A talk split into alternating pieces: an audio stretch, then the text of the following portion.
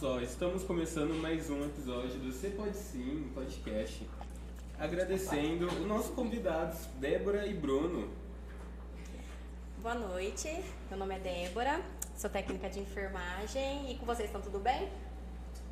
Tudo certo, ó, essa é a nossa primeira vez, então a gente tá É. meio, Nervoso. meio preso, mas já já a gente se solta. É assim mesmo. Aqui é pra gente soltar. Estou dando interferência aqui. Nossa. Alô? Ah, professor. Aqui, ó. Ah. Só um técnico aqui, gente. Só um minuto. Tá. Doeu. Mas vamos conversando aqui, Vamos né? É, muito, agra- muito agradecido de vocês estar aqui. É, muito obrigado pelo convite. E já começando o nosso bate-papo, a gente quer saber. É, conta pra gente um pouquinho da história de vocês.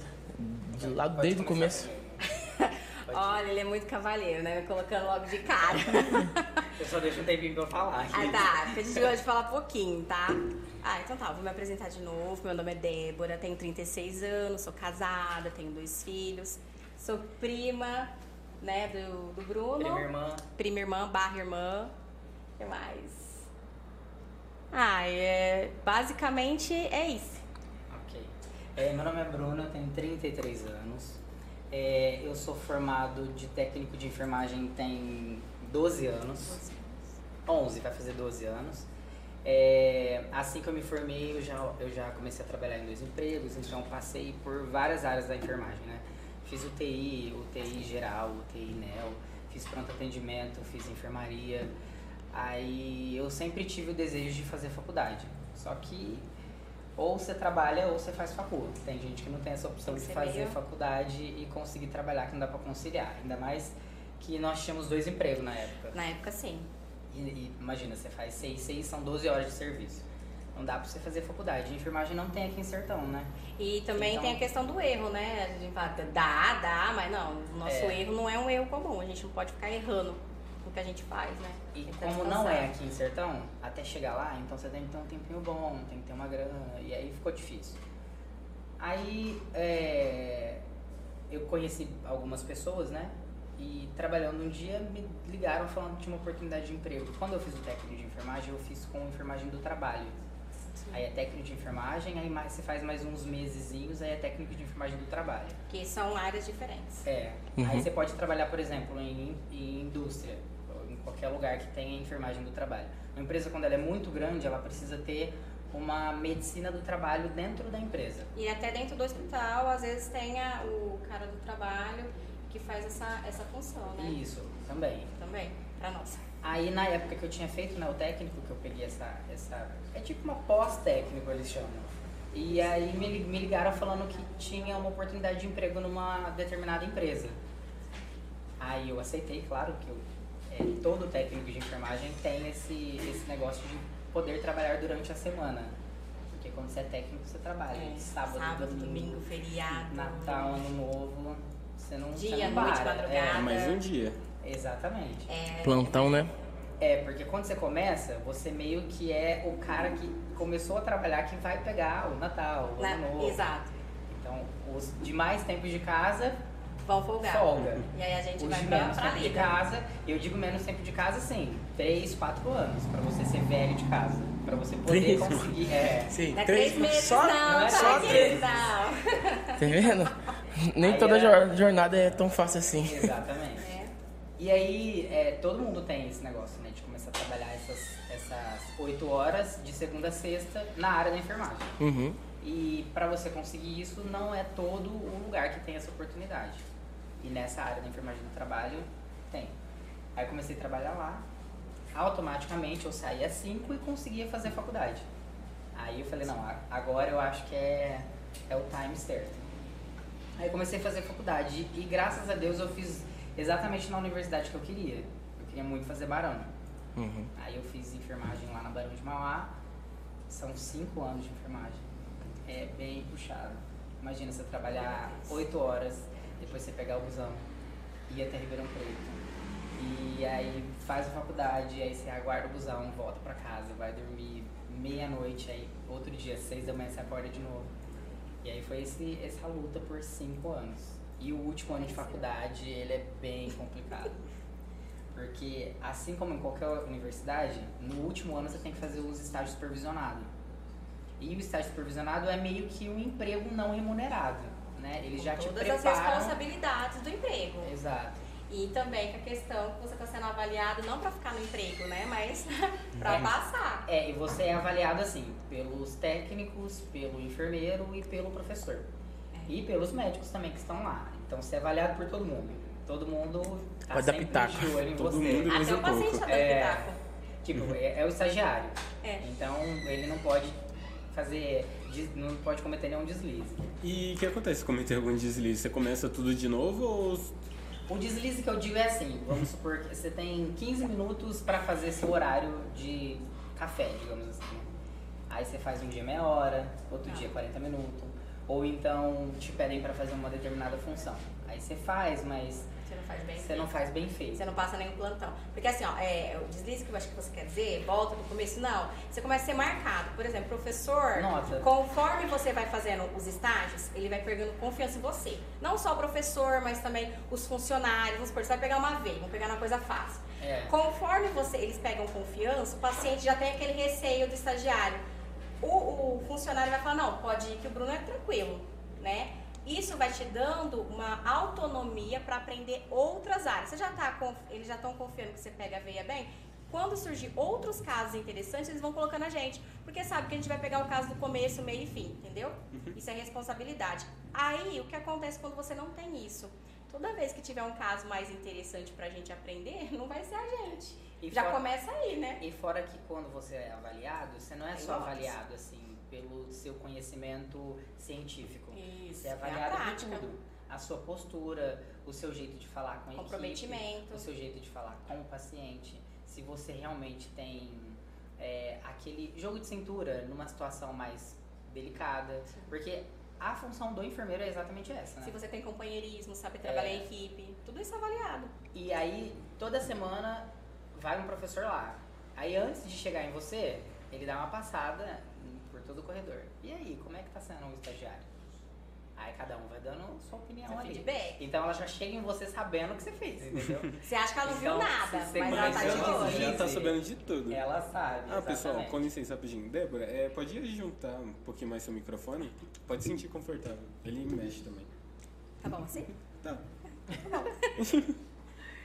E é isso. Respondendo sua pergunta, é isso. Se você cometer isso, sua notinha vai diminuindo. Vai no- E aí, se você não atingir a nota mínima, que tem uma nota mínima, né, que você tem que atingir, É a o média, professor. né, é que a eles média. Que, que, que ele vai falar pra você, ó, você tem que atingir isso, no mínimo, pra passar. Só que você não quer o mínimo, né, Bruno? Você, É, a você gente não quer quer mais o o mínimo. mínimo. Exato, a Aí, gente se quer mais. você realmente não alcançar essa, É essa aí média, sim. aí Você você tem que é, fazer o semestre inteiro. Exato. Porque Então não é um primeira- deslize, é, é, é- é os deslizes que vão te levar pra fatores, isso, isso. entendeu? Aí o primeiro semestre, o último ano são dois semestres, né? São separados em dois semestres. Aí o primeiro semestre, se você realmente não passar nele, você não vai pro segundo. Tem que refazer ele de novo. Aí você, ou seja, se você fosse terminar naquele ano, você já vai Já terminar vai. só, Só no ano ano. que Você vem. tem mais seis meses. Então esse último ano, assim, é bem essencial mesmo. Tem que estar focado. você tem que sair entendendo meio que pelo menos o básico ali, sabe, Pra ser um bom profissional. E uma das da- dos fatores que eu optei pela Barão foi exatamente isso, porque lá eles cobram muito, porém o, o retorno deles assim, a- o suporte que eles dão para os alunos é maravilhoso.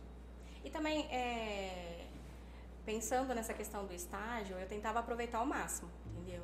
É, como que é mesmo na prática? Porque a gente teve colegas de, de, de curso, porque eu, Bruno, a gente fez curso técnico junto, né? A gente Ah, começou. 10 anos, 11 anos Ah, é, atrás. peraí, eu não contei essa história, né? Desde o começar. É, Foi assim, ó.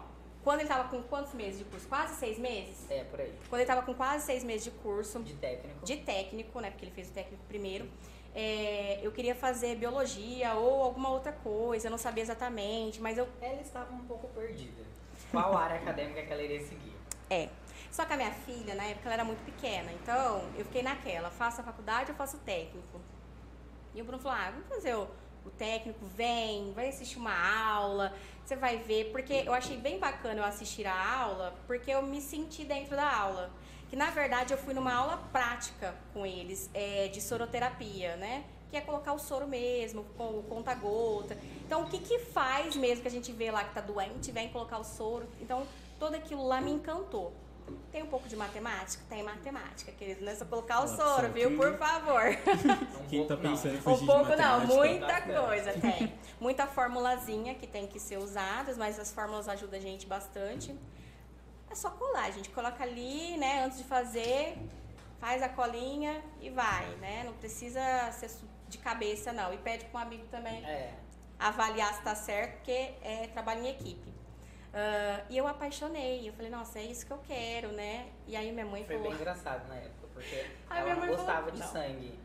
Não. eu achei Não. que eu ia desmaiar. Minha mãe falou, você não vai fazer, você vai durar seis meses. Ninguém tava acreditando. Ninguém. Ninguém pôs fé na minha pessoa. E aí, isso faz 11 anos, né, Bruno? Faz. Faz uns 11 anos.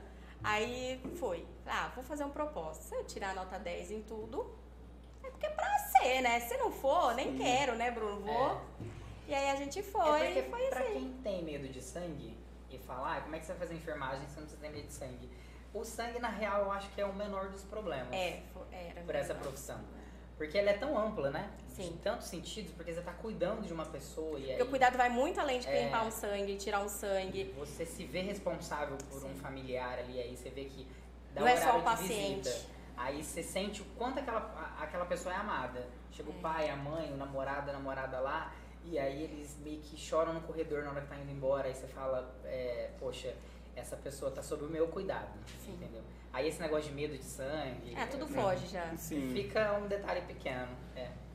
Eu lembro do primeiro Mas- parto que a gente foi, uma amiga nossa, a professora ensinando sobre, porque quando o bisturi é, elétrico passa na pele, tem um cheiro característico, assim, que deixa um pouco o estômago embrulhado, assim. Quem já fez cirurgia acordado ali naquele momento, né, sente um pouquinho de É, churrasco com, sei lá, um churrasco sem sal, sem tempero, uma coisa esquisita, sabe? você tá fazendo cirurgia sentindo uma caneação. É, exato. É Então, aí porque vai queimando a pele? Vai, abrir? Vai, já, Ah, sim. já cauterizando ali pra não dar sangramento. Uhum. E aí a gente foi ver um parto cesárea. E aí eu fui morrendo de medo. Falei, cara, minha mãe falou que eu vou desmaiar.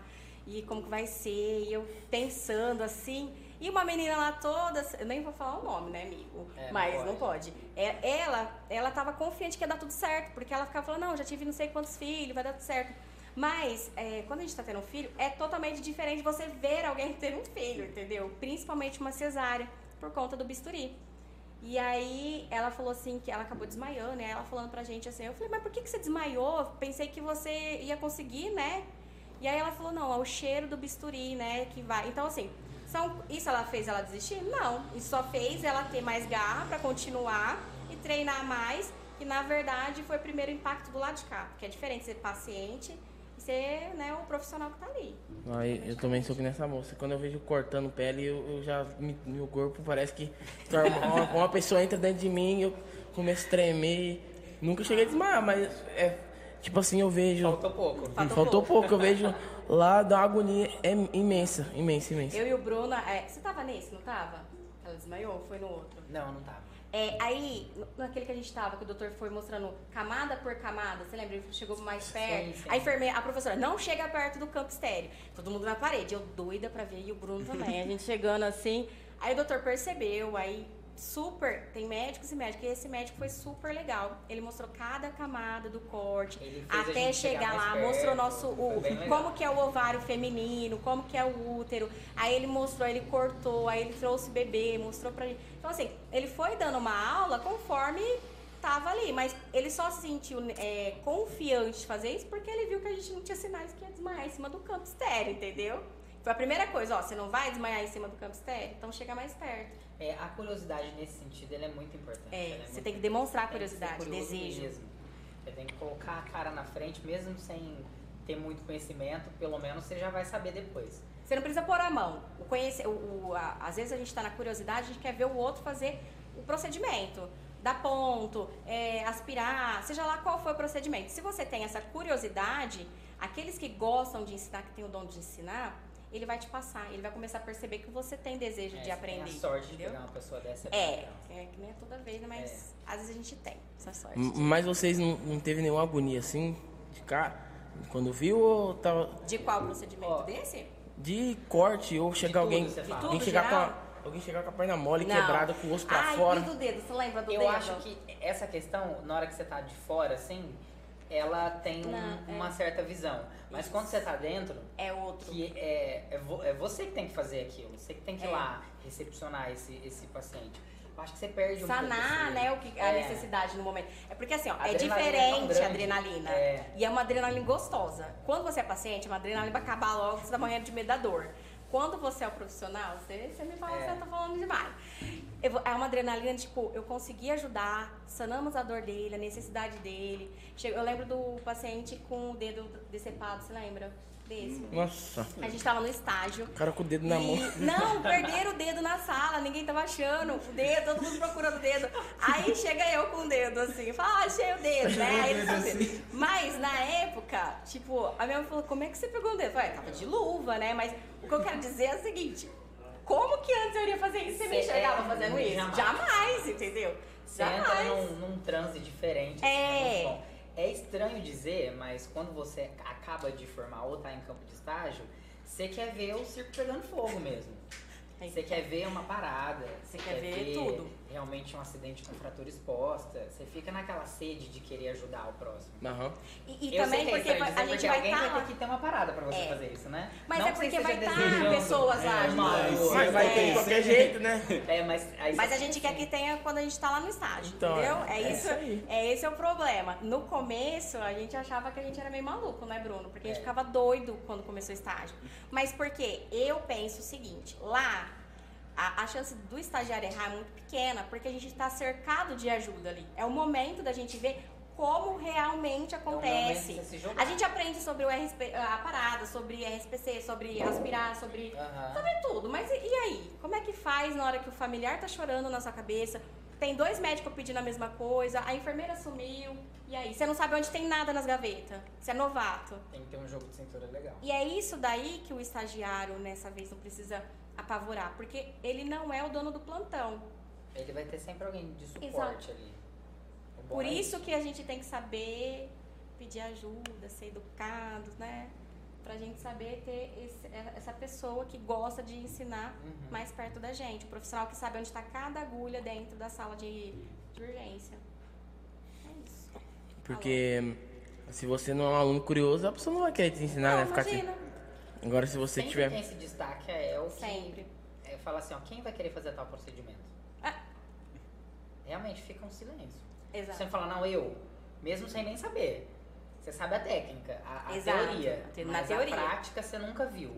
Aí se você ficar canhado, tipo, ah, eu sei a, a teoria, mas a prática eu não sei. Mas se você não, Ó, não pra você pegar o sangue no, no leito ir, tal. É, Aí ficar todo mundo em silêncio. a tal da veia que é difícil.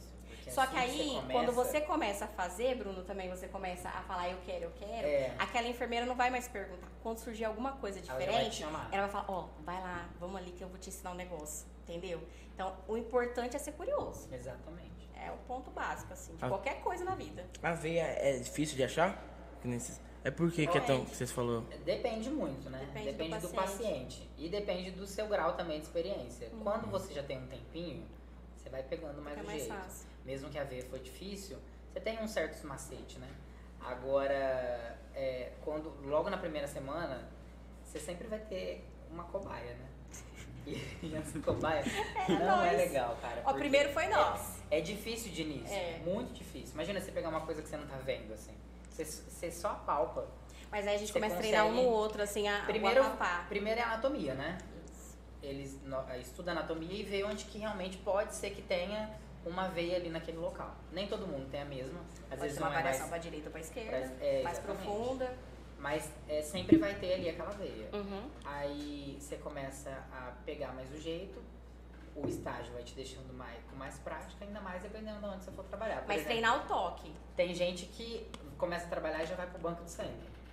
Ou Eu pro, fui ou pro paca. É, por paca. Eu tava fazendo, eu tava fazendo Não curso, como seis meses de curso, eu fui entendeu? paca, trabalhar no paca. Você entendeu? só, você só o dia inteiro é coletando É colher sangue. Então aí você aprende. Então as meninas sempre falam, Débora, o importante é, tá em casa, vai treinando, pega as pessoas, vai treinando o toque na pele. Porque anatomia, igual ele falou, a gente aprende, aprende antes de, de ir pra campo de estágio. Uhum. Porém, se você não aprender o toque, não importa você saber onde tá. Se você não souber aonde ela começa, onde ela tá mais gordinha, onde. E Não se vai você adiantar, também não você tem que aquela- aprender. Aquela, curiosidade, aquela curiosidade não, você meter a cara mesmo, É. porque cê- às vezes tem alguns pacientes que você vê que ele não é muito bonzinho de veia. Só que você tem um amiguinho do seu lado que ele sabe pegar veia melhor que você. Aí você fala, ai, pega esse aí pra mim. Companheiro, entendeu? Trabalha em equipe. Só que aí nessa de pega esse aí pra mim, você não aprende.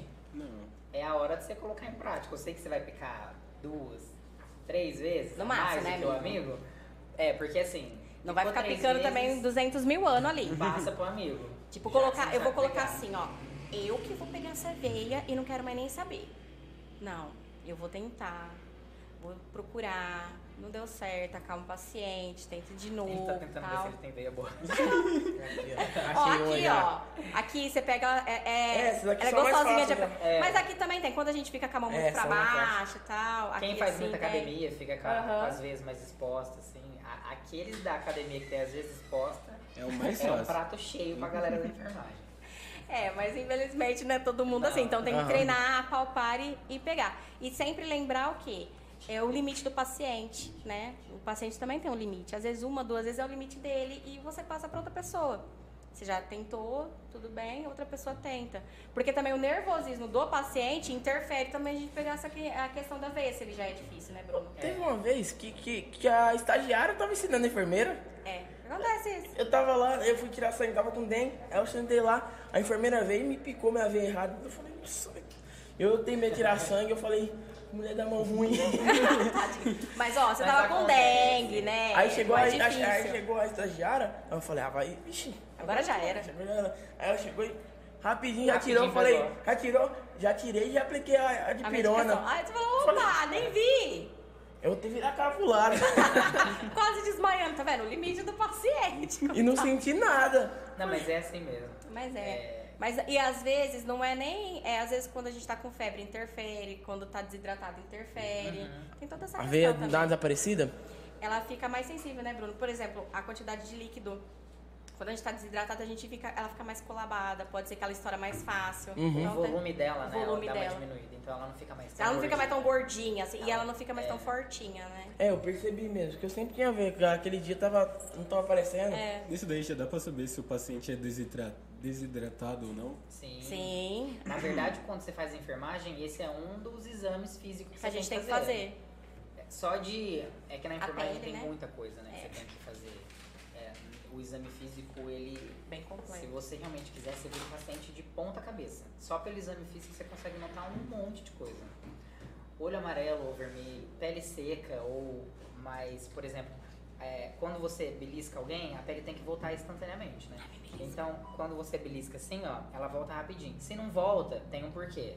Ah, se tá muito ressecada, sabe? Quando você vê que a pele tá muito ressecada, também tem um porquê. Então, na hora que você olha pra pessoa, se você realmente estudou, você vai saber mais ou menos o porquê daquelas coisas. Ou quando a pele tá mais esbranquiçada. Ó, mas é olhar de verdade. Hoje a gente percebe que a gente olha as pessoas de relance. Esse olhar que ele tá falando é um olhar mesmo, sabe? Olhar, analisar, eu tô olhando seus olhos? Eu vou olhar as suas mãos, eu vou, entendeu? É- olhar. é as hoje é pessoas passam muito assim. É que hoje é complicado, né? Se você ficar olhando, tá olhando por quê? Entendeu? você vai olhando a pessoa assim e às vezes não é nem com olhar crítico, você tá olhando por. Não, aí você fala assim, não, não é nada. Só tô te examinando. Só tô fazendo anamnese É. aqui. Porque no começo a gente, quando tá no estágio, Você a gente sai numa vergonha. sangria pra a- analisar também qualquer outra pessoa, né? Pro É. familiar, a gente fica olhando, vê se tem, não tem. Aí quando você chega lá, você fica um pouquinho. Tá todo mundo lá conversando, falando um assunto uma série, sei lá. Ah, bebeu Ou então a gente tá assim, conversando, aperta, ah, pra continuar. Mas eu acho que é pra toda, pra toda profissão, né? Você já fica com, com umas manias. Por exemplo, você consegue saber quando a pessoa tá com um cortinho na barriga. Você fala, ah, aquela pessoa já operou da apêndice. É. Aí você vê um cortão assim, ah, ela já fez uma laparô. Então você Aqueles furinhos aqui, você né? É, fala, ela já ah, fez foi uma aberto ou foi fechado? exploratório por vídeo. Então você vai pegando essas coisas. É, acho que é toda profissão. Eu tenho, É, eu- cada um. Tipo, eu, eu luto, eu chego na minha mãe, eu chego na minha mãe eu toco a mão nela assim, no Ela já ponto. que você tá fazendo, menina? É, é, Tem vezes que eu chego, dou, dou um chutinho nela. Ai, eu falei, doeu? Aí ela, lógico que doeu, você tá doido? Mas, é isso ama mesmo. isso, né? Esse tipo de brincadeira. Aham. Ó, é, quando eu trabalhava na UTI, é, eu tinha outro olhar pro paciente. Quando eu trabalhava na maternidade, outro olhar. No. Lá a gente fala segunda sessão, né? Outro olhar. Agora eu tô no centro dia do idoso. Então não, não tem como eu não olhar o idoso, entendeu? Então onde eu vou, eu tô olhando possíveis Exatamente. situações e, e tudo mais, assim. Então você, você acaba analisando. É igual aquela história, você vai comprar um carro preto, você fica olhando o carro preto. Eu não entendo de marca de carro, tá, gente? Então cor, pra mim, funciona. O carro preto, você começa a olhar ele em todo lugar que você vai, entendeu? É verdade, parece que, que ele começa. olhar. Parece que aparece todo mundo mais. comprou. É, todo mundo comprou, mas o que aconteceu? Mas não é. É que você tá treinando o seu olhar para aquilo. Aham. Se você quer alguma coisa, um objetivo seu que você quer aprender e que é muito difícil você aprender, a questão de você treinar o olhar é coloca, se for fórmulas, por exemplo, colocar no espelho a fórmula, colocar onde. a- Eu e o Bruno tem uma mania de anotar em tudo, né, Bruno? Sim. Anota, anota, anota, anota. E Porque o desenho, visual é. Cola na parede. Exato. Isso A funciona. gente colocava, tipo, o- um, um esqueleto na parede. Os esqueminha nossos. Aí coloca esquema lá pra prova. E aí a gente coloca, vai fazendo é, é, a, setas, escreve o que a gente coloca com as nossas palavras, o que a gente entendeu. E É, tem gente que Resumos. consegue estudar sozinho e lendo em voz. é, aliás, sem ler, se- só ler. mentalmente. Mas não, mentalmente. A gente Agora não. tem gente que não. Eu não consigo. A gente é mais assim. A gente ensinava um pro outro. A gente chegou na, no curso da aula pra uma outra Ah, turma, é? né? Aham, eu, pra mim eu tenho que ler a voz alta, porque não eu disperso. Se eu ficar lendo na mente, eu, Isso. meu, eu pego o foco de outra coisa. Eu pulo Então, as linhas. Eu tenho que ler de voz, em voz alta pra, pra mim escutar. falando com alguém, né? Pra mim escutar É. e prestar atenção. Agora, nem eu tô aqui. A, Eu a mente a viaja. Eu também tenho esse problema. Aham. E às vezes quando eu preciso ler em voz baixa é difícil. Por isso que eu e o Bruno a gente tem uma dinâmica muito de é, expansiva, né? A gente fala, a gente meio que dá uma palestra um pro outro. Ele É. chegava lá em casa já antes de eu fazer o curso, me ensinando tudo que ele já estava aprendendo. E a gente trocava muita ideia Verdade. sobre isso. Sim, eu acho que isso é muito importante para aprendizado. Uhum. Eu e meu irmão são assim. Tipo, eles, eles sabem uma coisa a mais que eu, aí ele, eu converso Isso. com ele. A gente fica conversando e acaba que a gente eh, troca experiência. E eu levo isso pra vida, porque onde eu trabalho também, eu e as meninas, às vezes a gente conversa também, é, troca experiências sobre coisas da vida. Eu acho que isso é muito importante. Às vezes é a mesma experiência, três pessoas teve a percepção diferente. E quando a gente conversa, a gente começa a entrar É. numa dinâmica legal. E na nossa época, né? Isso há 11 anos É, atrás. 11 anos atrás. Não tinha nada disso. De internet aqui, ó. Então não tinha essa. essa Era biblioteca mesmo, né, essa amigo? tecnologia toda que tem hoje. Hoje em dia ninguém mais pega no livro. E, e eu não estou dizendo isso como uma parte crítica. Não. É, é, é mais fácil e a informação está muito rápida, né? Mas antes não, se a gente quisesse alguma coisa, realmente nós tínhamos que ir lá na biblioteca pegar. Às vezes aquele livro não tinha o assunto. Ou a pessoa já professora tinha queria. pegado na nossa frente. Já tinha pego o livro. Então, essa questão de, de mudar o foco quando você está estudando era menor pra gente. Por exemplo, não tinha TikTok. Não tinha essas coisas erradas todas. Então, você não, você não ficava estudando e aí seu telefone dá uma vibrada, você já quer ver o que é, aí você já entra na rede social. Ou até mesmo você tá estudando, mas você tá pensando que depois disso você vai fazer. É, exatamente. Não, o meu problema quando eu li em voz baixa é que eu me bananava muito as linhas. Então eu tenho que eu tinha que voltar. Até hoje eu tenho esse problema, mas é, não sei se é dislexia, não sei o que é, mas eu tento ler várias vezes a mesma coisa. Acaba sendo repetitivo, Ah, mas é ah, acaba, maneira, ajuda- né? é, acaba me um ajudando, maneira né? Acaba me ajudando. estudar. Eu prefiro mais ver vídeo e colocar a mão na prática. Pra É que, Sim. é que nem É tudo é vídeo. época, Tivesse tivesse. vídeo, aí sim. Na verdade até tinha, mas, Mas nós não, não- tínhamos tanto acesso a É. isso, né? É, mas hoje em dia não. Hoje tem tudo que você imagina para estudar, tem lá na internet. Sim. Eu acho que por isso que eu não fiz na época o, a faculdade. Porque eu realmente, na, minha, na, minha- na época que eu tava, eh, minha mãe tava mudando da cidade, eu ia ficar sem apoio. E aí eu já fiquei imaginando como é que eu vou fazer pra conseguir conciliar, buscar informação, que não era tão fácil pra mim e pro Bruno naquela época, né? Hoje, graças a Deus, a faculdade ela tem assim, ela consegue é, al- alcançar várias, várias, várias galeras, assim. Tanto o que tem mais dinheiro quanto o que não tem Uhum. tanto dinheiro. Tá bem mais fácil hoje, graças a Deus. Dá pra parcelar, dá pra estudar bastante e ganhar uma bolsa, enfim. Tá Mas o- no, no meu caso, o que, que eu fiz, então? Eu e o Bruno, a gente combinado de fazer a faculdade mais na frente, né, Bruno? Mas Nossa intenção era acabar o técnico e fazer a e fazer a faculdade junto. Mas aí a vida deu uma derrapada. Eu Sempre prestei- dá, né? É. No meu caso, ela me capotou, né? Eu tive que levantar aí algumas vezes, né? Ela tentou me derrubar, me capotar, e aí eu reergui. É, aí eu fiz um concurso na época e falei, ai caramba, todo mundo colocando eu pra baixo, né? Ah, você não vai passar nada, não vai dar certo, não. No meu serviço também, onde eu tava, ah, você não vai. Passei em 14. Hoje eu sou concursada, trabalho pela prefeitura, trabalho no Centro Dia do Idoso, a gente trabalha com idoso em estado de vulnerabilidade.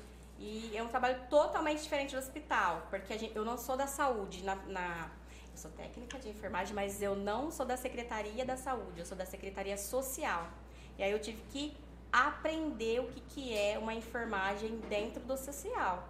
E para isso tem que estudar. Então, quando eu achei que eu já passei no concurso, meu, eu não vou ter que me reinventar mais, é só fazer o que eu aprendi. A vida tá Nossa, Deus. Liguei bom- pro Bruno e falei, Bruno, eu vou ter que me reinventar tudo de novo. Tudo de O novo. bom da enfermagem, gente, é isso. Ela É. tem um bilhão de, de, De possibilidades. Você consegue ir para um monte de área. um Você nunca fica parado. É. A gente tem uma visão um pouco limitada assim, mas na hora que você entra na enfermagem mesmo, você vê a quantidade de oportunidades Sim. que tem lá dentro. Tanto de consultório, ambulatorial, prefeitura, é, tudo, particular, ou até no SUS, é, trabalhando na, em Santa Casa, essas coisas assim. Tem um monte, um monte de. de- Hospitais particulares, É. a rede particular. Tem ONGs também, Uhum. tem, tem, tem muita coisa. Mas home assim, care, que home hoje care, tá bem em alta home care. acompanhar é, trabalhando também a, a maternidade, acompanhar os exames, Uhum. acompanhar a amamentação. Tem, tem, tem, dá pra Agora no Brasil coisa. tá chegando até enfermeiros está fazendo consultório de enfermagem. Sim. Aqui em Sertãozinho Ah, tem uma, né? Abrindo consultório de enfermagem. Sim. Aí o enfermeiro abre o consultório e contrata outras pessoas para trabalhar é, com ele. Inclusive a gente tava com esse plano, Exato. né? Falou assim, já vamos abrir um consultório aqui, cada um pega a sua experiência e já Exato. vamos começar a fazer consulta já. Exato. Mas como funciona isso? Pra, pra dar diagnósticos? Com... Não, a gente não dá diagnósticos. Não, depende. Qual Dá diagnóstico? dá? dentro da Dentro- enfermagem. isso, dentro é. da enfermagem, Porque é. na medicina tem diagnósticos médicos, da Isso. enfermagem tem diagnóstico da enfermagem. Isso. Então, por exemplo, o enfermeiro obstetra, ele pode fazer consulta, por Isso. exemplo, para gestante, acompanhar a gestante toda. Que na verdade no SUS, por exemplo, é, quando a menina. Ah, eu acho que eu tô grávida, o que, que eu vou fazer? Vou na, marcar um ginecologista. Não. Qualquer coisa você vai chegar no SUS, vai falar, quero marcar um horário com a enfermeira, aí ela vai te dar o exame, aí deu positivo, ela já vai te dar é, os primeiros exames pré-natais. E aí a- ela agenda. Pra quando você chegar na primeira consulta com o ginecologista, você já tá com os primeiros exames ok. Já então tá tudo isso é uma, um- um- Uma é, consulta de uma enfermagem. consulta de enfermagem. Exatamente. Ela, você pode fazer tanto o teste rápido ou, a- ou ela prescreve o de sangue, prescreve os exames que você precisa fazer os primeiros, faz o seu cartão pré-natal e aí ela marca com o ginecologista. receita. Dá a receita. dá receita. Exato, dá as receitas que precisam ser tomadas de vitamina para. Então assim, ela já faz uma consulta para que não espere daqui tantos tempo eu conseguir a consulta com o ginecologista. Então esse papel é, É, do enfermeiro. Esse, esse do enfermeiro no meu estágio agora, porque o técnico tem uma função, né? E o, o enfermeiro enfermeiro, tem outra. Então, no meu estágio agora de enfermeiro, é, eu vi uma, um nicho da enfermagem que eu não tinha acesso. A, a esse nicho, inclusive. Uhum. O enfermeiro nos postos de saúde, eles têm a- o consultório do enfermeiro. Sim, E aí eles têm consulta marcada com gestante. Então, eles têm consulta marcada, tem o próprio consultório, eles marcam agenda exame, eles dão receita, eles fazem todo o, o- eu não diria o pré-natal, mas eles fazem todo o mas faz um acompanhamento Um do pré-natal. É um braço do do- pré-natal, é, entendeu? e é muito interessante isso, muito é muito louco assim, você olhar e ver a autonomia que o enfermeiro tem dentro do posto de saúde. Sim. E, e isso é muito ganho, né? Porque antes não era dessa forma, né? É, acaba que é uma pessoa a mais olhando aquela gestante. Então acaba sendo um ganho, né? Por exemplo, hoje o enfermeiro está fazendo a citologia, que é, não se usa mais falar Papa Nicolau, né? Uhum. Mas o enfermeiro agora está fazendo a citologia, que é um exame específico que faz na mulher. O enfermeiro que faz. É, é ele que faz, ele que manda. Ele pode fazer, não necessariamente que é ele que tá fazendo. É, exatamente. É que, tipo assim, a- a- foi liberado para que ele possa Dependendo fazer. do protocolo da instituição, Isso, é coletado pelo enfermeiro. isso. Lá em. Ribeirão mesmo, porque a demanda é muito grande de mulheres que têm que fazer exame de citologia. Aí acaba ajudando. Aí, isso. Isso. Acaba diminuindo a fila para aquele procedimento, entendeu? Uhum. E, e é, inclusive, é um exame muito importante a ser feito, E em alguns setores de Ribeirão Preto, que em Sertãozinho eu não sei muito bem como é que tá essa demanda, mas lá em, em, em Ribeirão, por exemplo, a prefeitura disponibiliza 500 kits, aí é utilizado 300, sabe? Ele disponibiliza 500 porque sabe que aquela população teria que usar os 500 kits. Mas não Só consigo que usar. usa só 300. Porque a galera não vai até o, o, o posto, sabe? Pra poder realmente fazer esse tipo de exame. E é aí que os problemas futuros acontecem. Porque a prevenção na enfermagem, ela é o carro forte, assim. Sim. A prevenção. Porque nós. É, é uma perguntinha que sempre faz, né, na área de enfermagem. O que é saúde para é você? saúde? O que é saúde pra vocês? É, o que, que é é saúde saúde pra para vocês? vocês? Viver bem, sem doença. Viver bem, Só tipo, sem doença? Bem-estar, com bastante saúde, Sa- sem ter problemas físicos. Sem ter problema físico, psicológico. Também. É, engloba tudo isso. Então, assim, ó, ter saúde é você realmente buscar a, a, a prevenção de alguma coisa, fazer exame. Prevenir, né? É, Também. isso. É, é tudo isso, não é só ausência de doença. físico. Não é só aus- antes- ausência de doença. É. Porque às vezes você tem uma doença, mas você pode ter uma saúde, uma qualidade de vida. Que outro sadio não tem a doença.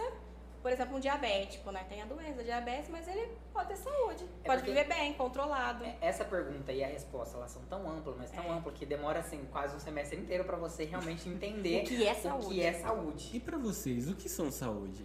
Não, é exatamente isso que a gente tá dizendo. Porque, tipo assim, por exemplo, às vezes você é uma pessoa de 50 anos, você não toma remédio pra pressão alta, Pra não toma remédio pra nada. Você fez seus exames lá, seu check-up, tá tudo certinho. Só que em casa você é, não tem, por exemplo, uma saúde sexual ok. Ou então você tem problemas familiares que levam você a passar por um quadro de estresse muito grande, que leva Depressão. você a ter uma depressão, ou que leva você a ter algum problema gástrico, ou que leva. Sim. Você entende? Mas na hora que vai é buscar, não acha o, o foco. o foco. Porque fisicamente você, Você não tá teria ok. nada, você tá ok. Sim. Então não é só você pegar seus papéis lá no laboratório e ver que tá tudo certo. Exato. Não é só isso. É você realmente ter um acompanhamento que engloba toda a sua vida. Não só a ausência da doença, entendeu? Porque o ser humano, ele é amplo. Se a gente olhar só por partes, às vezes a gente não acha o foco do problema. Uhum. Talvez a sua gastrite nervosa não é o tomate que você está comendo, o molho de tomate que você está comendo demais, o hambúrguer que você está comendo demais, que alguém acha que você está comendo. Que na verdade você fala, eu não como, e aí ninguém acredita que você não come. Mas qual que é o problema? Talvez seja isso que o Bruno falou. Todos os outros pequenos problemas que você está tendo no dia a Uhum. dia e você não tem onde desabafar, onde falar. Depende do lugar onde você mora. Exato. A, a, a, a geografia do lugar, digamos assim. É muito estressante é, onde você mora.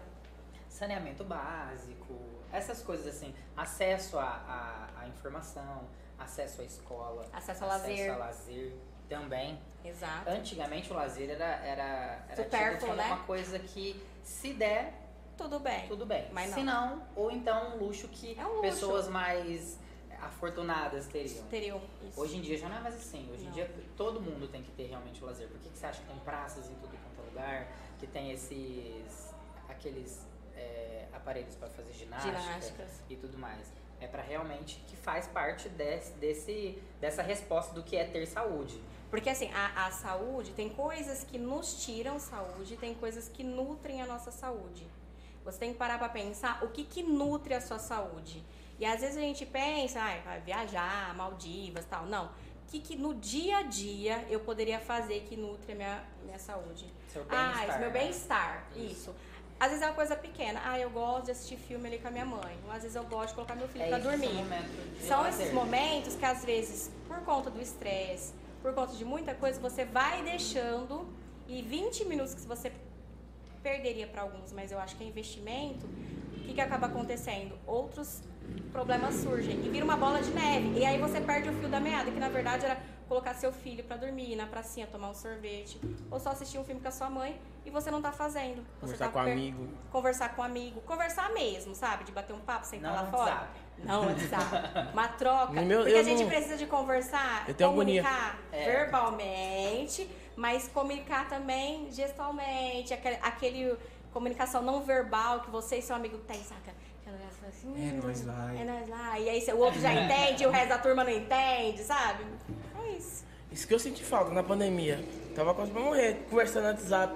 O que tinha era chamada de vídeo. É. Mas A chamada de vídeo. deu uma chacoalhada boa na, no que é importante pra todo mundo, né? Deu, mostrou que o que é realmente importante, né? Exatamente. E, e cada um passou por um momento, assim, é, diferente na pandemia. Sim. Me- ó, tá vendo? Mesma pandemia, mesma situação, mas cada ser humano agiu de uma forma Com várias diferente mediante a isso, né? É, teve gente que ficou preso demais, Outros. teve gente que teve trabalho demais e ficou vulnerável, né, pro, pro vírus. É. Teve gente que saiu, não respeitou É, É. teve isso também. Tem gente que saiu e não voltou. também. Também. Teve Tem gente que coisa. ficou em casa e pegou também. É. Exato. Não, e o que foi uma coisa muito engraçada, né? É, as pessoas que se cuidavam mais, assim, na hora que você tinha notícia, ela tinha pego o vírus. Aí você fala, não é possível. Se ele pegou, Eu qualquer também. outra pessoa vai Vai pegar. pegar É. também. O que dava mais dó era realmente das pessoas que ficavam só em casa e não saía e acabava pegando. É, É. exatamente. Ela tomava todo o cuidado, só ficava em casa, saía só nas emergências mesmo Só nas necessidades mesmo que e precisava. pegava. Uhum. Aí às vezes aquele que nem respeitava, não usava máscara, distanciamento, não pegava, ficava ó, ok. Ó, eu ainda acho que esse. É, tem uma turminha desses que achava que tava ok, sabe? Que foi tudo assintomático. Não é possível, você não É. pegou nada. Então, pessoal, pai. eu acho que foi sistemático, porque eu não peguei e eu sinceramente não respeitava. Olha. Graças é, a Deus. Olha, E ele foi sincero, sinceramente. Eu não respeitava. Eu vou contar aqui uma, uma, uma pequena historinha aqui. É, meu cara tava contando sobre isso, sobre a questão de não respeitar. E teve uns amigos dele que foi pro rancho. E aí, acho que deve, deve ter tomado, enfim, trocado copo. E todo mundo tinha pego e um lá falou, não, não peguei, não peguei, não vou fazer exame. E os pais dele obrigou ele a fazer. Não, você vai fazer sim. Mas eu não tô bem, não tô sentindo nada, só tive diarreia um dia, não tenho nada. Aí, quando fez o exame, ele já tava sendo curado já do negócio, já tava na fase final. Ou seja, talvez foi aquele amigo que não sentiu nada, que teve a diarreia antes do rancho, que levou pra todos os outros, entendeu? É. Então a gente não sabe exatamente aí. Quem levou pra quem, mas todo mundo que tava no rancho pegou. Já que aconteceu, né? Então a gente tenta meio que tirar as coisas boas da pandemia. É, tem que tirar alguma coisa. De todo, de todo essa, essa, esse caos que foi, tentar tirar coisas boas dela que foi. E realmente a galera agora tá adepta ao álcool. Pessoas que não faziam ideia da existência dele. A importância Já Nossos dele. pais, enfim, aquela, aquele, aquela galera que não tinha tanta informação do benefício que realmente é e da necessidade, inclusive. Porque para nós da área da saúde, o álcool, a máscara, a luva já era uma Já coisa era que meio que fazia parte nossa ali. Pra vocês terem ideia, para fazer a faculdade, tanto a faculdade quanto o técnico, tem a prova de lavagem das mãos. Sim. É uma prova que você faz, que você aprende E a tem lavar gente que mão direito. reprova, viu, querido? Reprova, Reprova. Lavar jogam- as mãos. Eles jogam um líquido na sua mão, fecha seus olhos. aí você tem que ter a técnica certinha, né? Deixa eu ver se eu, se eu tô. a- Adepto, vai lá, vai lá. Não, não, pior que não é assim. Não, tem que ser um líquido São- que mostra, né? Não, e, e o movimento são vários movimentos repetitivos. Então você tem que fazer vários na palma, depois você tem que fazer vários no dorso, depois um, em cada um, sabe? Repete nas duas. Aí depois aqui, no, entre a, Eu ensino a- o João a fazer, viu? entre as unhas, é. Isso é no normal. Agora a lavagem do centro cirúrgico, Não, aí já é outros 500. eu acho que demora. Eu, eu não sei quanto tempo exatamente que demora, mas é- leva um tempo. Tanto é que tem músicas que a galera canta que Pra ela ficar- inicia a música e termina a música na hora que ela acaba de lavar. Uma música inteira. Uhum. Só pra lavar a mão. E se você quase... Então, a lavagem das mãos agora veio na toda, né? Então você realmente tem que lavar, higienizar. Então a galera sabe que ou você lava ou você higieniza, que E que não dá pra ficar no usar o álcool gel o dia inteiro. Chega um É. momento, ele É já é desse formato pra você ficar la- colento e já lavar a mão depois de um tempo. a lavagem com água e sabão é pra tirar a sujidade, né? O que é aparente ali. Eu tô vendo que minha mão tá suja, eu não vou passar o álcool na minha mão. Não vai adiantar Ele vai nada. matar, mas a sujidade vai estar ali.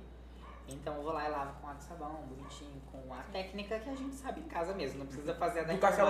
O gente. importante é que você lave todas as Lava, é, partes, entre entendeu? os dedos, sabe? Isso, a prova é por aqui, isso. ó. Então ele- eles passam esse, esse produto pra ver aonde que o produto não tá. Aonde ele não tá é porque você não passou.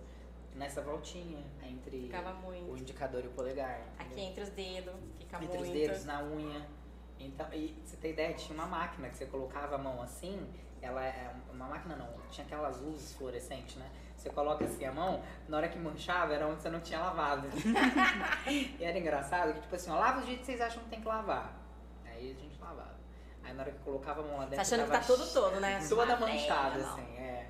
No, na nossa turma, que foi do técnico, não teve esse aparelho lindo, bonito aí não. Mas foi de olhos fechados, com muito guache na mão. Bora lá, fecha o olho. Tirar na hora que a- abri a mão, mas- não, primeiro, Lotar. lotar de guache, faltando guache numa, nos pedaços, sabe? Aí depois lotava tudo a mão. Aí depois aí tinha outro processo, tirar o guache. Vai tirar o guache É. da mão. Então, voltando lá do que eu falei da pandemia, trouxe esses benefícios, né? Trouxe. Fazer com que a galera tivesse esse- esses hábitos. Esse hábito bom. É. De se álcool, lavar. lavagem das mãos. Tirar o sapato pra entrar dentro de casa. Tirar o sapato pra entrar dentro de casa. A roupa, nós, é, eu Ah, lembro nós já a gente tinha, fazia né? um plantão de, tipo, 12 um plantão horas. de, de UTI, que você tem um acesso a muita coisa. Muita bactéria Já pesada. nem entrava dentro de casa, lavava roupa separada. Eu lembro que ela era Sim. meio exagerada nessa, nessa, nessa questão. É, levava, lavava roupa tudo separada Tudo e, separado. com- e estendia e era toda cheia de mania pra esses negócios. Fora, antes de pandemia, tá? Fora de série. É, É. antes de pandemia. Lá, há 11 anos atrás, viu? 11 anos atrás era isso, a gente fazia já. Aí chegou a pandemia ficou pior. Ai, ficou, amiga. ficou. Só- Aí eu, na verdade, que na pandemia o que me ajudou foi a minha fé. Tipo, a, a fé ficou mais entrelaçada. Porque, porque caramba, Eu a gente faço já tá fazendo parte tu- tudo certo. Exato, a gente tá fazendo tudo certo e ainda já tem o risco, né? Então agora é a fé que vai aumentar mais. Não tem muito o que Você fazer. não. lavava esse. Será que eu lavei certinho? Eu acho que eu vou bater mais um. Só mais uma. Aí você, lava, você ia lavando, você, você vai aumentando o, o campo que você lava. É, eu tenho uma amiga que eu também não posso falar o nome, mas é, no começo, as pessoas que pegavam Covid, elas não tinham a dimensão, porque é, hoje tem a variante, mas lá no começo, chegava paciente lá no postinho, tipo, para tomar uma, uma injeção que poderia tomar depois, um anticoncepcional. Você pode reiniciar o, o anticoncepcional depois, ele dá uma segurada ali, né? Ele ia lá tomar num plantão de vários idosos na fila, ficava junto, a máscara caindo e tal. E aí eu lembro que o dia que eu atendi a paciente, que ela não tava nem aí, que ela tava com Covid, só depois que ela falou que tava com Covid, eu olhei pra minha amiga assim. Aquela questão, né? Já só de olhar ela já sabia o que eu queria. A gente se lavou de álcool. Por quê? Eu tenho meu vô de 94 anos, eu tenho um filho pequeno. Aí eu fiquei pensando, mas por que, que a criatura não avisou antes que a gente ia se paramentar de uma outra forma, atender ela de uma outra forma? No começo, o medo, o medo fazia as pessoas ter umas atitudes meio. Não, e ela não falou pra ninguém que ela tinha Covid. Ela só voltou depois e comentou que estava preocupada com a avó, que estava internada com Covid, que a família inteira pegou. Aí eu perguntei, você também? Falou, ah, eu acho que sim, porque eu tô assim, assim, assado, mas eu vou esperar o resultado de exame. Eu falei, mas por que que não tá no isolamento? Ficou na fila com 200 mil pessoas, sabe? E aí eu ficava pensando, são essas pequenas atitudes que acaba espalhando. Mas enfim, ainda bem que tá acabando, eu acho. Certo. O que eu vi, eu não sei se é, se é agora, mas eu vi alguns vídeos no YouTube de pessoas, né, eu acho que lá na China, tudo paramentado de roupão e Sim. banho de álcool assim, É. e ninguém sabe por que que é. Eu acho que ele. é, a última vez que eu. Você viu alguma reportagem? Porque a última vez que eu vi, Tá eles têm muito medo de novo de voltar. Eles têm. é, a, a limpeza de hospital deles é diferente, né? Eles têm equipamentos diferentes. E pelo que eu entendi, né? Que algumas pessoas tentando passar informações pro resto do mundo, era isso, é que tem casos voltando e eles têm. E a, o objetivo deles é zerar os casos, eles querem zerar. E a maioria dos médicos fala que não, não vai ter como zerar, vai virar como uma H1N1. Sempre vai ter uma variante, vai perdendo a força. Pelo que eu entendi, é isso. Você tá sabendo de alguma coisa? Não, é isso aí mesmo. É isso daí falou, mesmo, é. né? Porque assim, não, não tem mais como zerar. É, não tem, não-. E eles querem zerar, entendeu? Então, assim, não- É, o objetivo é fazer com que os casos realmente diminuam? Isso. E que não, não dependam mais do oxigênio como era dependido Se, no começo. se a humanidade to- toda se conscientizasse, não é impossível, mas se todo mundo começasse a se cuidar muito bem, poderia zerar, né? Mas agora só eles, né? Mas na verdade, ó, É porque tem várias outras outras, Outras questões relacionadas. questões no- Na África, por exemplo. Vamos colocar na África num- num- numa uma favela bem assim, bem, bem, bem precária, que eu quero dizer. Eles podem ter a consciência, a boa vontade, mas se eles não tiverem os equipamentos, Eles não têm estrutura. não tem estrutura, eles vão. E- Você entendeu o que eu quero dizer? É, se quem tem o equipamento, a boa vontade fizer, vai diminuir e vai deixar os equipamentos como respirador, médico e tal, para quem realmente for precisar. Isso é uma consciência de amor ao próximo, né? Ah, mas como que você vai exigir, por exemplo, de quem não tem sabão, não tem nem comida para comer, vai ter sabão para ficar lavando, álcool gel para levando na bolsa, você entendeu? Não tem nem a bolsa para levar. Então, é, São te- realidades são diferentes. realidades totalmente diferentes. A gente não pode exigir da nossa realidade para o mundo geral. A gente tem que se basear, por exemplo, Sertãozinho com a realidade de Sertãozinho, com a realidade de São Paulo, com a de Minas, en- enfim. É isso que eu penso, Uhum. assim. Você concorda? Sim, com toda certeza. Porque são realidades totalmente diferentes, né? A gente não pode exigir uma habilidade, uma realidade do outro. Eu acho que não zeraria. Eu acho que não consegue. Não, não mais. Talvez lá quando tava lá atrás, né? E aí eles deixaram o mundo afora sair. Mas acho que agora não. Agora a variante vai diminuindo perdendo a força, eu acho. Amém, né? É, mas Amém. é como se fosse a gripe, né? A gripe também. É. Todo, H1N1. todo, sempre tem vacina e vem, Sempre vem, tem, vem. todo ano. E a, todo ano é do vírus do ano passado. Aí eu explico pro meu avô, meu avô fica bravo, mas eu já tomei, né? Não fiquei gripado. Vô, você não ficou gripado porque você tomou. Então aí. É, e isso meio que não é de hoje, né? Não. Desde os primórdios, assim. Antigamente não tinha tanta é, tecnologia igual nós temos hoje, aí é, dizimava, assim, é, populações, populações, os vírus que chegavam. Sim. Porque ninguém tinha como saber de onde vinha, o que fazer. Hoje, é, que nós temos esse tipo de, de, de tecnologia, está sendo mais rápido de conseguir entender o que é, o que ser feito e criar uma vacina para aquilo. É, todo ano a gente toma uma vacina da gripe. É, quando você nasce, você toma as vacinas que você tem que ser tomada lá em cada período da, da sua vida. E teve um Aí- porquê dessa vacina. Teve alguma história lá É, atrás. A né? história é igual a do Covid. Exato. Mas de uma maneira diferente e, um- e bem mais dolorosa. Porque eles não tinham o que nós temos hoje. Sim. Então, essa questão vai sempre permanecer com a gente. De novos vírus, é, enfim. A gente só tem que se conscientizar de tudo isso que nós já sabemos agora por conta do, do Covid. De toda essa higienização que nós já teríamos que ter e agora ficou Uhum. com a- o mundo ficou consciente disso tudo. A Covid foi uma, foi bem, foi uma das mais, né? Um dos vírus mais avassalador, né? Não. Não. Não. Não. Um dos piores que foi. até hoje, mais Um marcante, dos. foi a peste negra. Sim, mas foi, eu tô falando É, assim, um é dos. porque assim, ó, é, é sim, com certeza Porque foi um talvez- dos. É. Hoje a gente consegue fazer uma. uma é, nós conseguimos ter uma, uma noção de números de pessoas. Ainda assim não é exato. Com toda a tecnologia que nós temos hoje, ainda assim Mesmo não é assim exato. não é exato. Por exemplo, ai, é, tiveram tantos casos, tantas mortes e tantos recuperados. É, é só uma estatística isso, com alguns, alguns graus de erros ali. Antigamente o negócio não tinha como saber. Por exemplo, não tinha esse, esse tipo de, de. Como é que eu posso dizer? É que assim, a, a transmissão também foi um pouco diferente. Não, né, eu tô dizendo assim, por exemplo, antigamente não tinha como eu conversar com você que era de outro país e É, você exato. e ter Não essa noção tinha de quantos essa- casos você teve, quantos Tanta casos você não teve, quantas mortes tiveram aí. Então eles faziam um balanço geral. E nesse balanço geral não era aquele número certo. Exato, talvez tenha sido mais. Com- talvez Entendeu? não. Foi, É, mais, foi mais. Mas não Mas tem é- como provar Mas eu quero isso. dizer o seguinte, por exemplo, tá no. no é, surge a notícia, ai, tal cidade tá lá. Cara, você não vai pegar sua carroça, seu trem, seu. e ir pra lá, entendeu? E que é uma coisa que com o Covid a gente já se espalhou por quê? Hoje avião pra muita gente é fichinha, tá? Trabalho, empresário, vai pra cima, vai pra baixo. Ele talvez assintomático pode ter levado pra vários lugares. O que eu quero dizer é o seguinte, é que diferente do, das outras doenças, que foi bem parecida em termos de morte com o Covid, a questão da transmissão para nós, por ser na era da internet, de transporte rápido de, e tudo mais, de uma vida mais corrida, né? exato. Mas ao mesmo tempo, a tecnologia também tentou nos ajudar para acessar alguns processos. Mas assim, não dá para comparar. De novo, são realidades diferentes, momentos diferentes, pessoas diferentes, entendeu?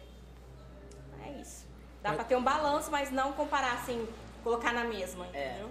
Sim, mas eu falo assim, po- pelo nível do vírus, é, se fosse numa época que a gente não tinha tecnologia pra resolver, Ah. eu É, acho o que estrago seria bem maior. seria bem maior, Mas aí eu acho que ela não teria espalhado tanto. tanto, porque aí não teria, por exemplo, começou lá, até eles indo pra cá, muita. Porque como, quando ela. A morte dos primeiros foi muito rápida, né, Bruno? Então, vo- talvez não conseguiria chegar tão longe, né? Eles poderiam ter feito o que faziam, né? Que é a barreira, não passa, Aham. enfim. E são, e são sintomas é, parecidos com os sintomas que a gente tem. Tipo, eu, eu peguei, eu não senti quase nada, eu só senti uma, uma tipo, como se fosse uma gripe. Uma Uhum. gripe forte. Mas fiquei bem, comi normal. É, Não tava teve perda de paladar, E olfato, cada um sentiu de um jeito Cada um jeito. né? Eu, na verdade, eu fiquei bem ruim. Os primeiros dias eu fiquei normal. Na verdade, foi minha filha que pegou. Aí depois meu filho pegou. Cuidei deles. Aí eu comecei a perceber que eu não tava bem. Falei, ah, deixa eu fazer esse exame, porque eu não, não posso voltar a trabalhar. Aí eu tava. Nossa, mas eu fiquei ruim. Fiquei muito, com muita dor no corpo. Eu fiquei com muita Cíntia. canseira. De- mesmo pós-Covid, eu tive algumas crises de asma e muita dor nas pernas. É, ela deixa muito sequela, né? Nossa, muito. É, o efeito colateral do Covid tá até hoje, né? Eu acho que pra Minha mim- mãe, o paladar dela e o olfato até hoje, a gente não confia.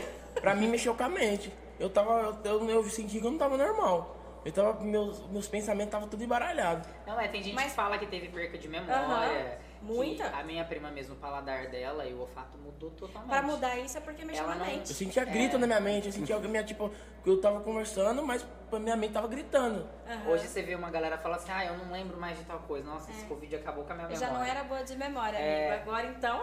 A minha prima, ela, ela, por exemplo, ela não pode mais comer nada com alho e cebola.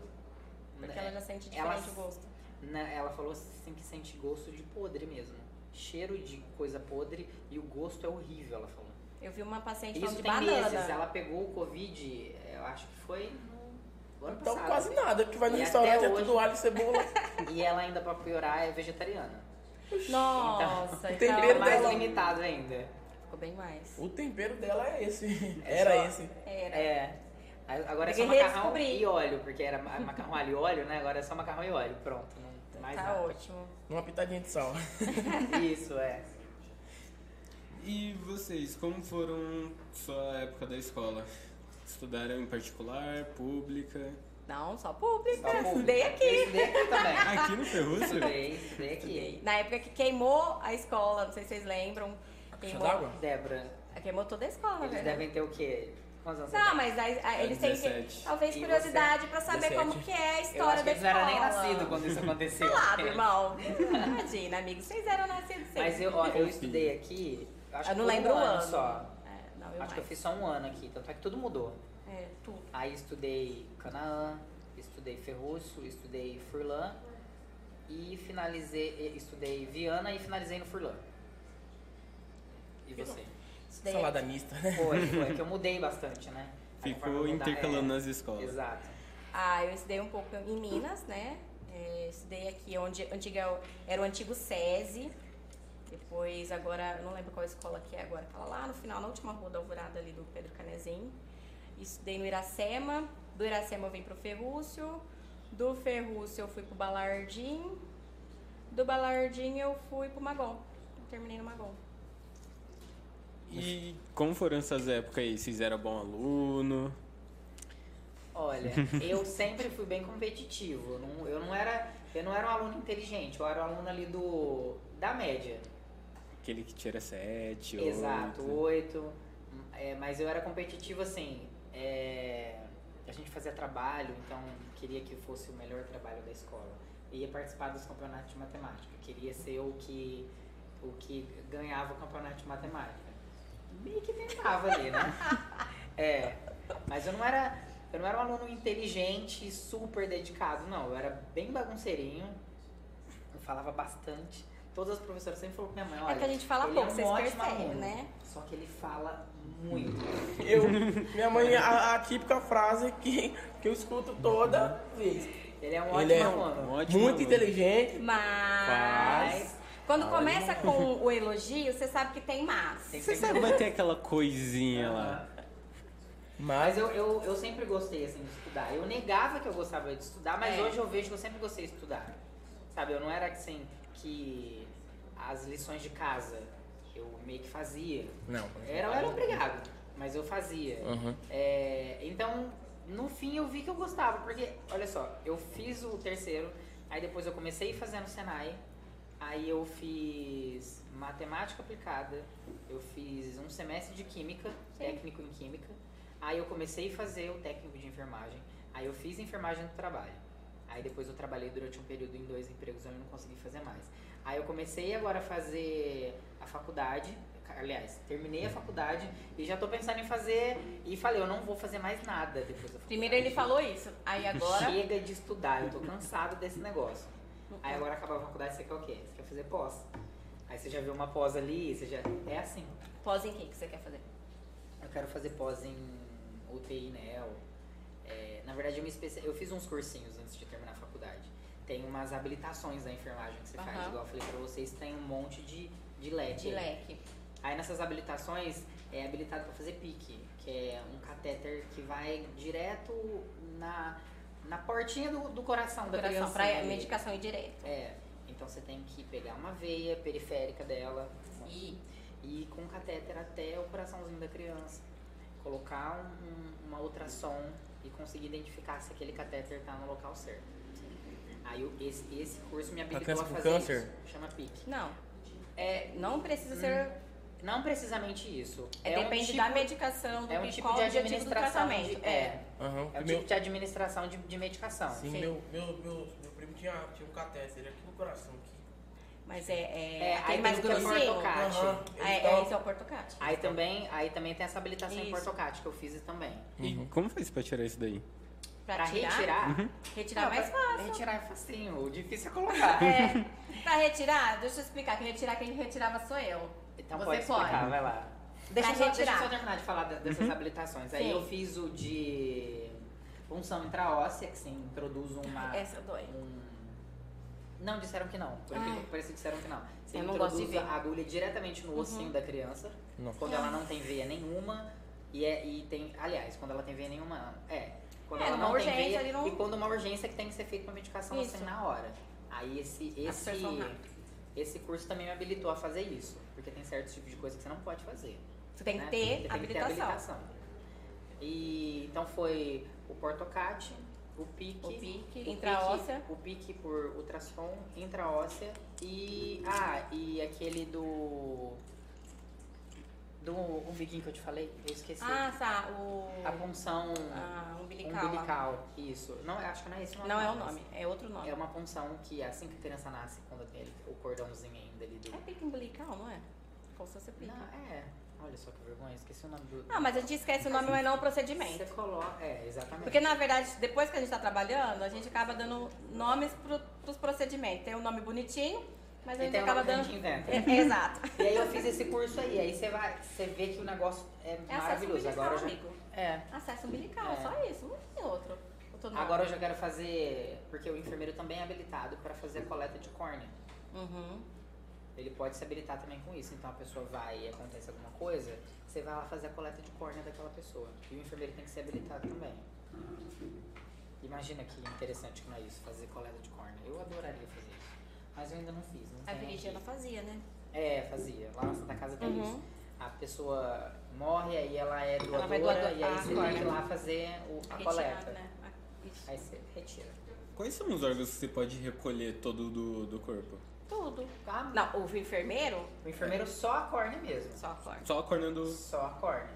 E aí, agora o médico não, o médico tira tudo. Tudo. Pele, pulmão, coração, Tudo. Pode ser tudo pra outra pessoa. Tudo. desde que esteja no bom. Compatível. Mas aí tem que ver, por exemplo, se o hospital é compatível também, né? Porque cada, cada órgão é, tem uma durabilidade para você tirar do, doa- do doador e pro E outro pro paciente. outro É. tem o tipo de sangue também. E- não, é, isso já tem que ter visto antes. Por exemplo, às vezes você até consegue o, a compatibilidade, mas o acesso que vai ter esse órgão até o paciente, talvez não seja viável. Então ele vai para outra da fila e outra, entendeu? Às vezes o paciente e o órgão são de lugares totalmente diferentes. Muito o Mas- tem que sair distantes. da cidade dele para outra cidade. Isso. Até E lá o órgão tem que ir para outra cidade também, porque é Isso. só lá que consegue fazer aquele tipo de transplante. Isso. Aí tem que ver se o órgão vai aguentar, entendeu? Senão vai para descarte. Uma amiga minha, ela. Tem muito desperdício?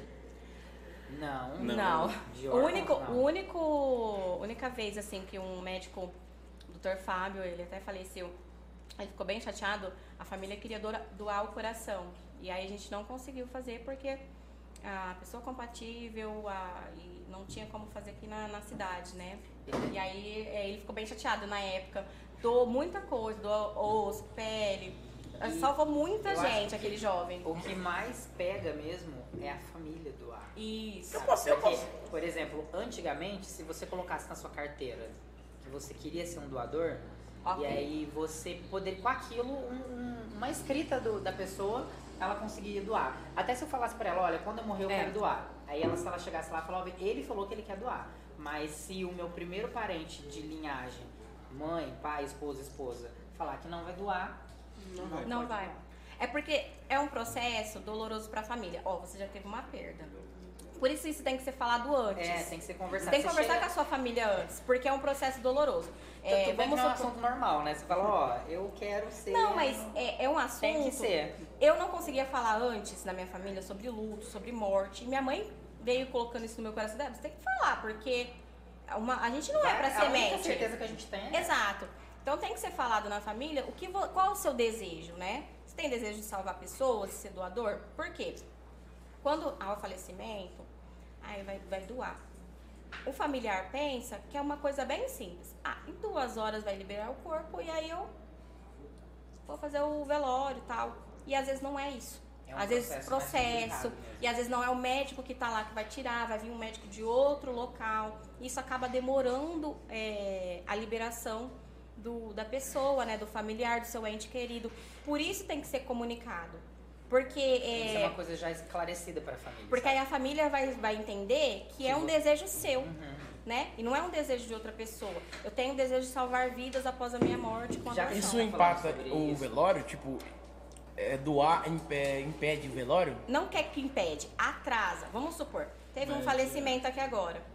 Aí tem a liberação do corpo, vai para preparo e aí vai pro velório que a família determinou, certo? Ah, eu vou doar os órgãos. Não, não- teve a morte cerebral, vai doar os órgãos. Não, não vai desligar os aparelhos. Vai comunicar, vai ver que médico que vai tirar, para onde vai, tudo mais. Aí prepara centro cirúrgico. Tem sala para para isso ou as salas estão ocupadas? O tem toda uma é preparação. É, é, É. O processo tem que ser rápido, né? Mas, Mas- ainda assim, não é num, de um dia, assim, Mas já aconteceu, por exemplo, da manhã de- tarde isso acontecer. Por exemplo, sabe? às vezes aconteceu de manhã ou final de tarde. Vai começar a captação só no outro dia de manhã. A gente vai manter nas drogas, vai manter o paciente lá. Eu falo paciente ainda porque é um familiar, né? É. Pra mim é um paciente, eu vou cuidar dele como um paciente. Mas o cérebro já não funciona mais, entendeu? Por isso que foi pra doação. É Já que a gente tá falando sobre doação, Ah, inclusive, outra coisa. É, a galera tem que se conscientizar da doação de sangue. Isso. O, Tá baixo, né? é, o banco de sangue daqui de Sertãozinho tá extremamente necessitado de, fazer, de, de doadores de sangue. Eu já posso, tenho 16, 17. Eu vou fazer 17. Você precisa de o, Da autorização. autorização. Mas já Aí posso. tem algumas, tem algumas coisinhas, né, que vai passar lá na entrevista. Só que tem que ir até lá e tem que fazer doação. Na entrevista, na dúvida, vai. É. Porque lá ele vai te falar se você pode ou se você não pode. Caso você tenha dúvida de alguma outra E coisa. não tá precisando mais marcar, né, Bruno? Porque antes, por conta da pandemia, tava marcando horário. É, hoje já não Ah, hoje precisa não tá mais. precisando mais. Então funciona de segunda a sexta, de segunda a sábado, até o meio-dia. E de sábado abre às sete e fecha meio-dia também. Aí. é, e eles, e eles- A pessoa fala assim, ah, o meu é O e tá precis, e meu, meu, o meu é A, então tá tudo certo. A tem muito aí. Gente que pensa assim, né? A positivo, quase todo mundo é A positivo, então todo mundo tem mais lá, mas não é bem assim que funciona. Realmente precisa de todo tipo de sangue.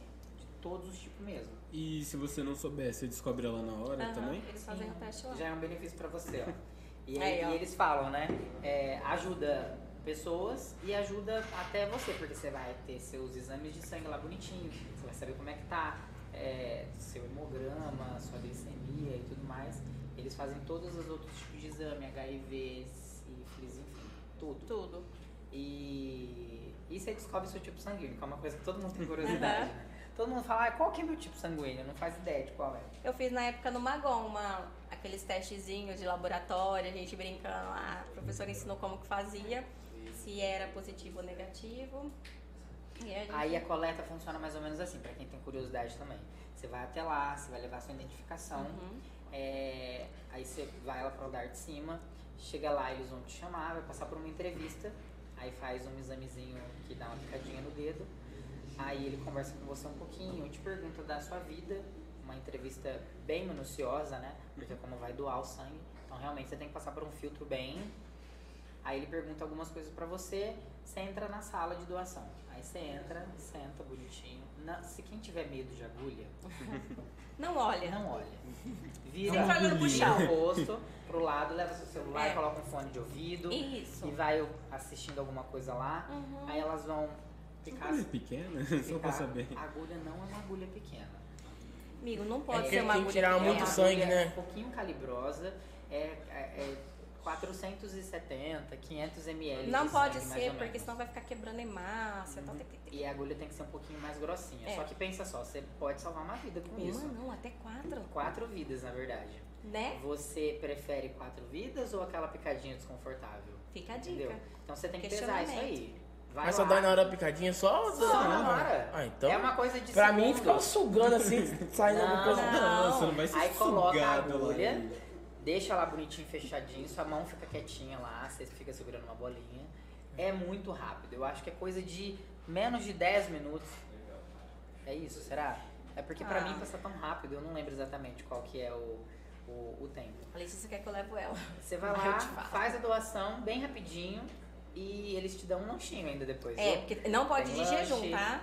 É, você Não tem pode. que tomar um tem cafezinho. Comer, senão você E passa detalhe, mal. não pode beber no dia anterior, tá? Então na, no dia anterior não pode beber. Uhum. Aí também tem algumas outras coisas que não pode, mas lá eles explicam pra vocês. Uhum. Por exemplo, tatuagem, não pode ter Depois de um tatuagem. Recente. Seis meses. Seis meses? Seis meses. É, piercing também não, tatuagem. Ter ido pra outro estado também não pode durante um tempo. Por que não? Porque, é, na verdade, é, é tudo uma questão de não sabem o, o, o que você pode ter pego nesse outro estado. Entendeu? Ah, sim. Nós temos noção daqui, lá do outro estado não. Então você tem que ter um período para que, se caso você tenha pego algo, Alguma coisa saiu no já exame. vai, já vai poder sair no exame. Sabe aquele período de janela que a galera fala? Por exemplo, você é infectado com algum tipo de, de vírus. Aí você é infectado hoje. Tô dizendo de qualquer outro tipo de. Qualquer coisa. qualquer exposição biológica que você tiver. Bactéria, vírus, É, fungo, qualquer você é infectado hoje. Amanhã, se você fizer o teste, não vai sair de início. Não. Tanto é que quando a pessoa ela é diagnosticada com HIV. É. quando ela é tudo mais. ela tem um período de janela de até 3 anos. 3 anos, sem sintoma nenhum. Se você não fizer um exame, você não vai conseguir saber se você tem. Então, esse período de janela, que pode ser até 3 anos, é, é o período que você tem ali de, se não fizer um exame, você não vai ter sintoma e você vai estar transmitindo, entendeu? Então, precisa desse período para o seu corpo poder é, entender o que é aquilo e conseguir ver no exame o que você tem. É por isso que por conta quando você muda de estado, quando você visita um outro estado, tem essa também. Aí o que mais que eles pedem lá? Enfim, na Tem mais entrevista coisas, to- aí é, tem dão- muito mais coisa. Uhum. que, eu até eh, quero falar, mas eu não sei se eu posso, porque é uma entrevista minuciosa, a entrevista deles é que eu falo besteira. É. Mas enfim. e você pode doar de 4 em 4 meses. Mulher, eu acho que não. Mulher é 5 e homem é 4? Ou mulher é 4 e homem é 3? Não, mulher é mais, por conta do período menstrual. Eu não lembro quanto tempo. É um mês a mais só. É um mês a mais, né? É, é um mês a mais só. Por conta do período menstrual que a gente tem e tal. Isso. Uhum. Mas independente, dá pra você fazer pelo menos duas doações no Isso. ano. Exato. Duas doações no ano. São oito vidas já. Oito vidas. Imagina oito por pessoa. Pois é. Se todo mundo tivesse essa consciência, seria bem legal. Os bancos de sangue não estariam vazios aí. Gente, é, vocês aí que estão em casa, podem doar, é, conseguem doar, é, vai lá, faz o teste, faz a, a entrevista, vê se consegue. Você pode salvar uma vida. Poderia ser você que está lá precisando, poderia ser alguém da sua família, poderia ser seu pai, sua mãe, poderia ser seu filho. Então, ninguém sabe, a vida dá várias viravoltas, então vamos ajudar. Veja, pessoal, não é só apenas uma vida, é quatro, Quatro vidas. vidas. Quatro vidas, pessoal. Exatamente. Ou até oito, Ou até oito do ano. Do ano É, até oito. entendeu? Mas é bem legal. E é bem gratificante. A sensação de você sair de lá e pensar assim, ó, meu sangue tá indo pra alguém, cara. Tô conseguindo ajudar alguém, imagina. A galera que tem esse negócio de, ah, eu quero fazer alguma coisa pelo mundo, mas eu não sei o que eu faço. Aí, ó. Doando sangue. Exato. Que que Pequenas ações que Não podem mudar ir o mundo. longe. Pequenas ações mudam o mundo. São exatamente elas, entendeu? Ninguém sozinho vai conseguir fazer diferença, mas você Todo começando por você, porque a galera tem essa mania né, de pensar assim, ah, mas só eu não vai mudar. Eu penso assim. Mas, Ela ó, pensa assim, você mas pensa se assim. você mudou o a mundo de alguém. Nada. Ou no Sim. ca- É. caso, o mundo de quatro pessoas, né? Porque o seu mundo é você, sua mãe, seu pai, sua família. É o seu mundo. Você perdeu ali, né? Se a gente falar, perdi meu mundo, meu chão. Você tá salvando quatro mundos, né? Uhum. Precisa de muita coisa, não. Você tá ali já ajudando, já. Vocês vão lá doar também agora, viu? Eu vou, eu vou. Marca a Foi gente aí. Mar... Posta lá, quero ver lá. E é bem rápido. Vamos todo mundo junto. A galerinha ali também. Eu sou doador. Ah lá, ó, pronto. Cadê a, a, Ali, ó. a Tati? Você também é doadora, né, Tati? Não posso. A não remédio pode. que eu tomo? Ah, você se safou então. E a. Como é que é o nome dela? Eu esqueço? Bebel. Bebel. Eu também não posso. Por que, Bebel? Não vem falar que você tem medo de agulha, não. E o Vitor? Não, o Vitor não tem peso. Não tem peso. Não tem. Não tem o quê? Peso. É, mas é Não ossinho. Uma medula óssea. É. Pode ser. fazer um- uns spoilers aqui. Alguém, Bruno, perguntou se o tipo de sangue tem marrom. Você acredita, Bruno, que alguém fez essa pergunta? Não, não. Quem fez essa pergunta? Alguém, Bruno. O Vitor? Sua, sua esposa? É. O quê? Não, ele. Ele mais pra trás. É isso, amor. Aí puxa o microfone. Isso. Acho que era isso. E aí, gente, o que mais? O que mais? Vamos lá. É... É, seus empregos antes de chegar a essa área da saúde, qu- quais foram? Antes de chegar. Deus, olha. Foi difícil, viu? Ó, eu Já fez de comecei. tudo. Eu comecei com 15 anos, 16 anos trabalhando na área azul. Existe até hoje, mas na época tinha dois Agora não anos pode de área menor entrar na azul. Não pode mais? pode Não, mais? Não pode. Sério? Olha! Mas eu Foi entrava com surpreendida agora? 16 e saía com 18. Menor de idade, né? Não existe de menor. Menor de idade. É. Na minha época era assim, entrava com 16 e saía com 18. Aí eu entrei na área azul. Depois da área azul, eu comecei a trabalhar de office boy no. Não lembro, amigo. Só office Esse- boy já, é, já entendi. Já tá de, de bom tamanho. Ele tem Comecei a memória trabalhar muito de office boa. boy. Aí depois. É... Agora agora eu vou ficar tentando lembrar o nome da, É, do ele lugar tem que eu trabalhava. aí, gente. Mas enfim, depois de office boy eu comecei a trabalhar no correio, dentro do correio, fazendo tipo setor administrativo, sabe? Aí depois de lá, eu levei uma rasteirinha ali e comecei a trabalhar na usina Santo Antônio. Aí eu trabalhei lá é, por uns dois anos, comecei a fazer o técnico. Aí no meu. Faltando três meses Isso foi acabar quantos técnico. anos? Perdão.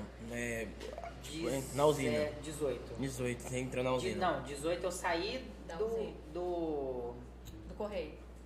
da área azul. Saí Uhum. da área azul com 18 e fui trabalhar no correio.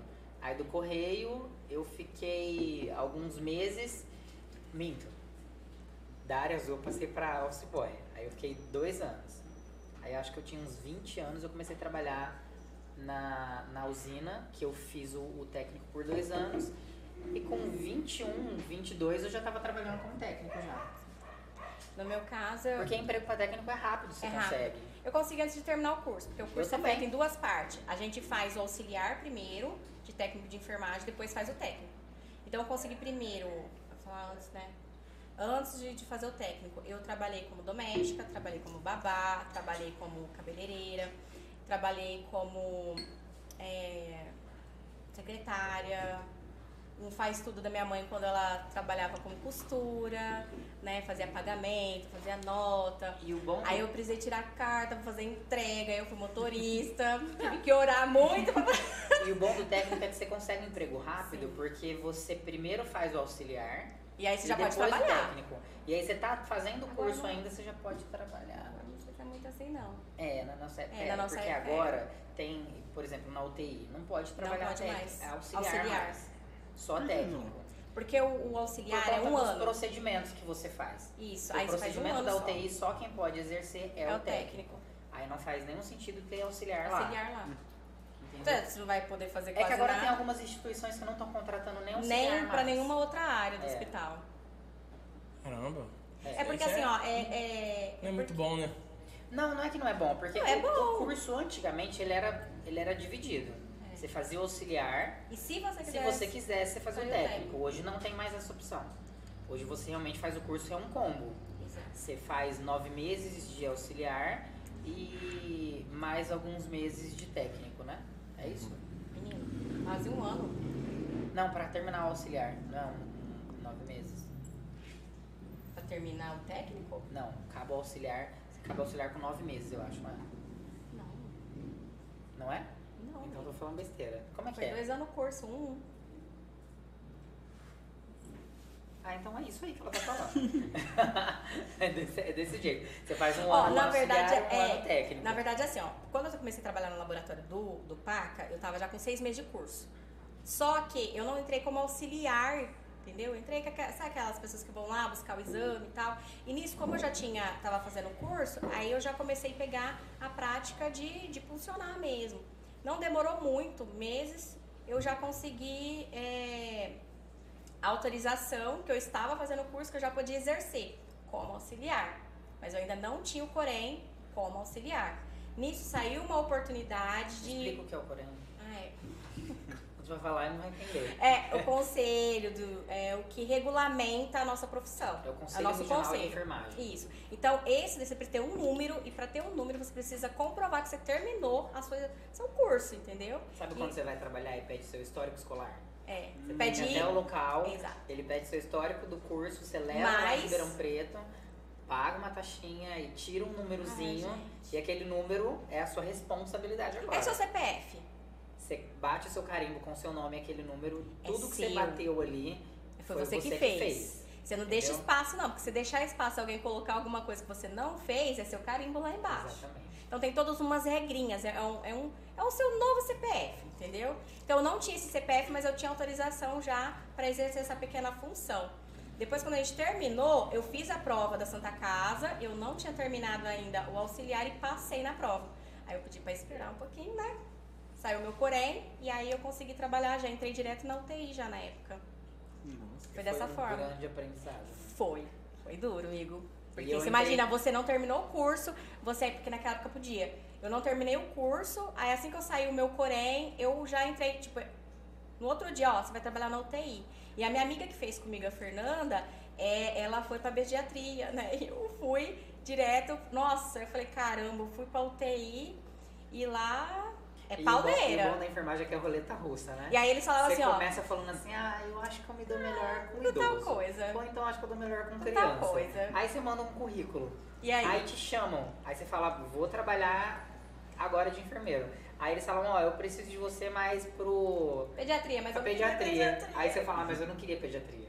Mas é assim que começa. Mas eles falavam Aí assim, de ó, repente você pega amor por uma área que você nem sabia que você gostava. Exato.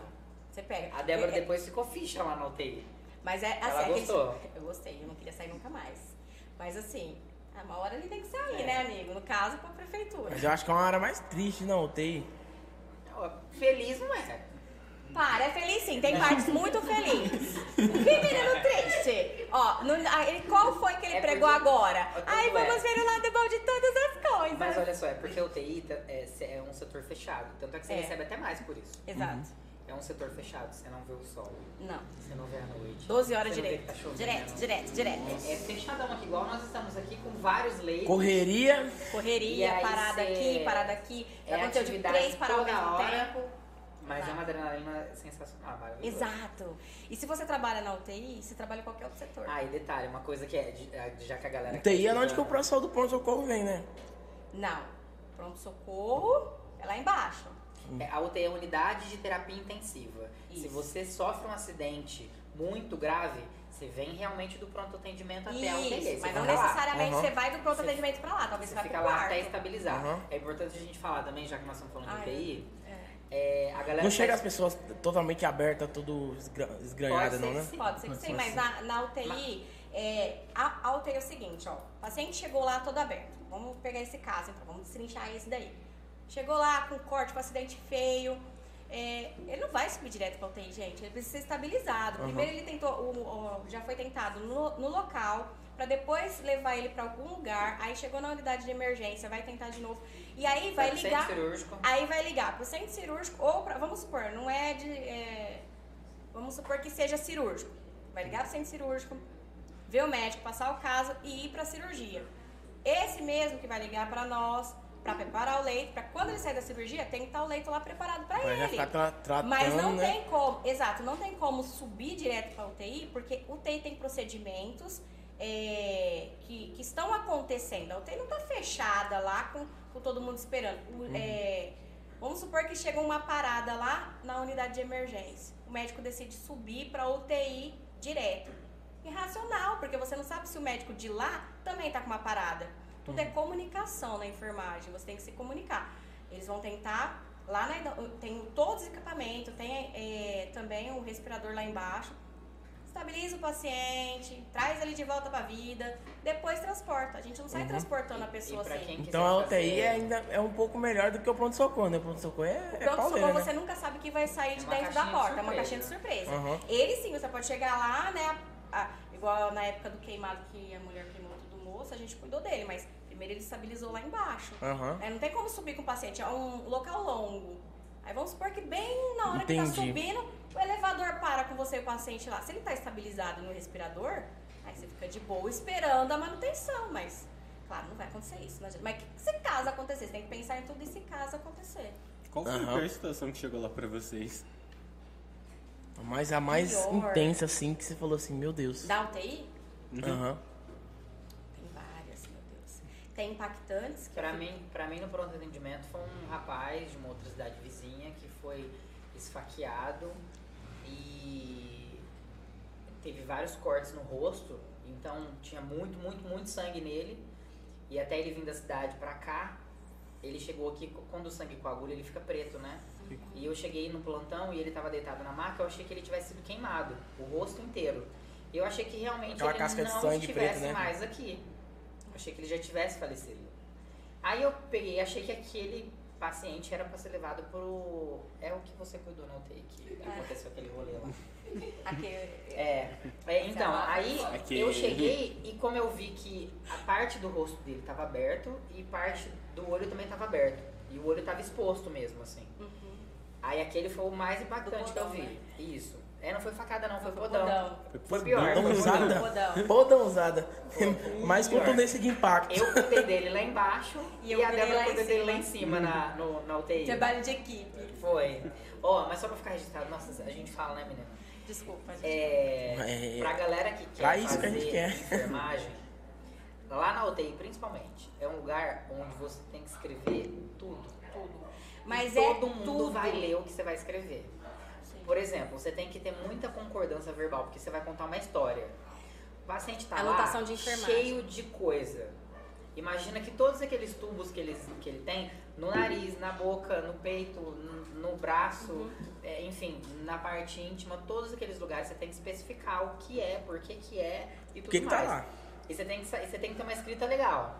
Tem. Então você pensa assim, ah, eu vou só cuidar da galera. Não. Precisa de lá, matemática, precisar precisa de português. Que vai te ensinar a escrever certinho. Você vai lembrar todos os seus professores. verbal, você tem que fazer continha realmente. Sua redação.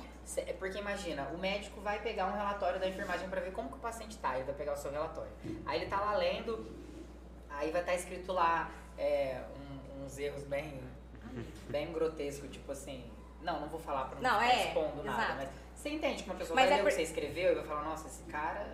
E aí você perde de novo. Você lembra aquilo? Credibilidade. Credibilidade. Que aí ele vai começar a perder uma certa confiança na gente. Por quê? Porque é, tudo é documento. Tudo que você faz dentro da enfermagem é documento. E o documento te salva. Você tem que sempre É manual lembrar. mesmo? Manual. Não. Antigamente era manual, É, hoje é eu no, já no disse. tecladinho. É. Neto Ainda Campelo. salva um pouquinho. Não, mas pra falar a verdade, qualquer outro lugar você vai ter que fazer um pouco manual e um pouco digitado. É meio a meio. O sistema caiu. O que, que nós vamos E aí? fazer? Pega lá as folhas. Antigamente, É. Ó, Não você adianta. perde um pouco da credibilidade, por quê? O médico começa a ter dúvida. Porque se ele não entendeu o que, que aconteceu ali, toda vez que você estiver no plantão com ele, ele vai ficar meio que. Eita, Dá uma verificada, vê se a dá Débora uma fez ficada lá direito se ele fez. Ah, não, eu vi tal coisa, doutor. Pode deixar. Fulano viu. Aí verifica lá, vê se tá certo. Verifica. Ele faz um bom trabalho, mas. E a Dá escrita? uma Não, olhadinha lá, é. não, não tô porque- entendendo. Porque se der uma, uma merda. oh, desculpa. Ah, perdão. Se der algo errado, Pepino. um pepino. Pepino. E aí, vamos Eu supor. que eu fosse falar alguma coisa ilícita aqui. Mas A não Tati foi. me falou tanto e eu nem falo essas coisas. Beleza. Mas é, beleza. Foi Ó, nada mas se é um documento, lembra? Você tirou seu corém, seu número. Você assinou ali, é um documento. Você tem que estar respaldado. Aí vamos supor que você escreveu de qualquer jeito. Você virou as costas, o paciente parou, morreu.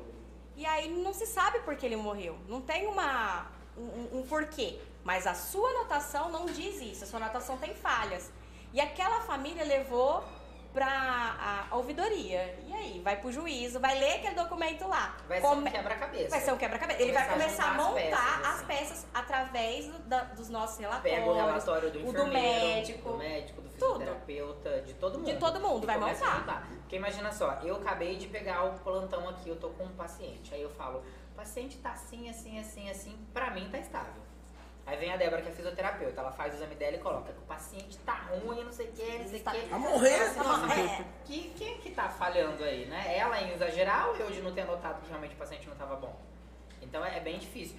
E Talvez você anotou, você nem chegou perto do leito, né? você nem amigo? viu o paciente. A fisioterapeuta foi e viu. Então, É. você tá entendendo? Que aí ele vai montar a ordem cronológica dos acontecimentos através de todas as anotações e vai achar a falha.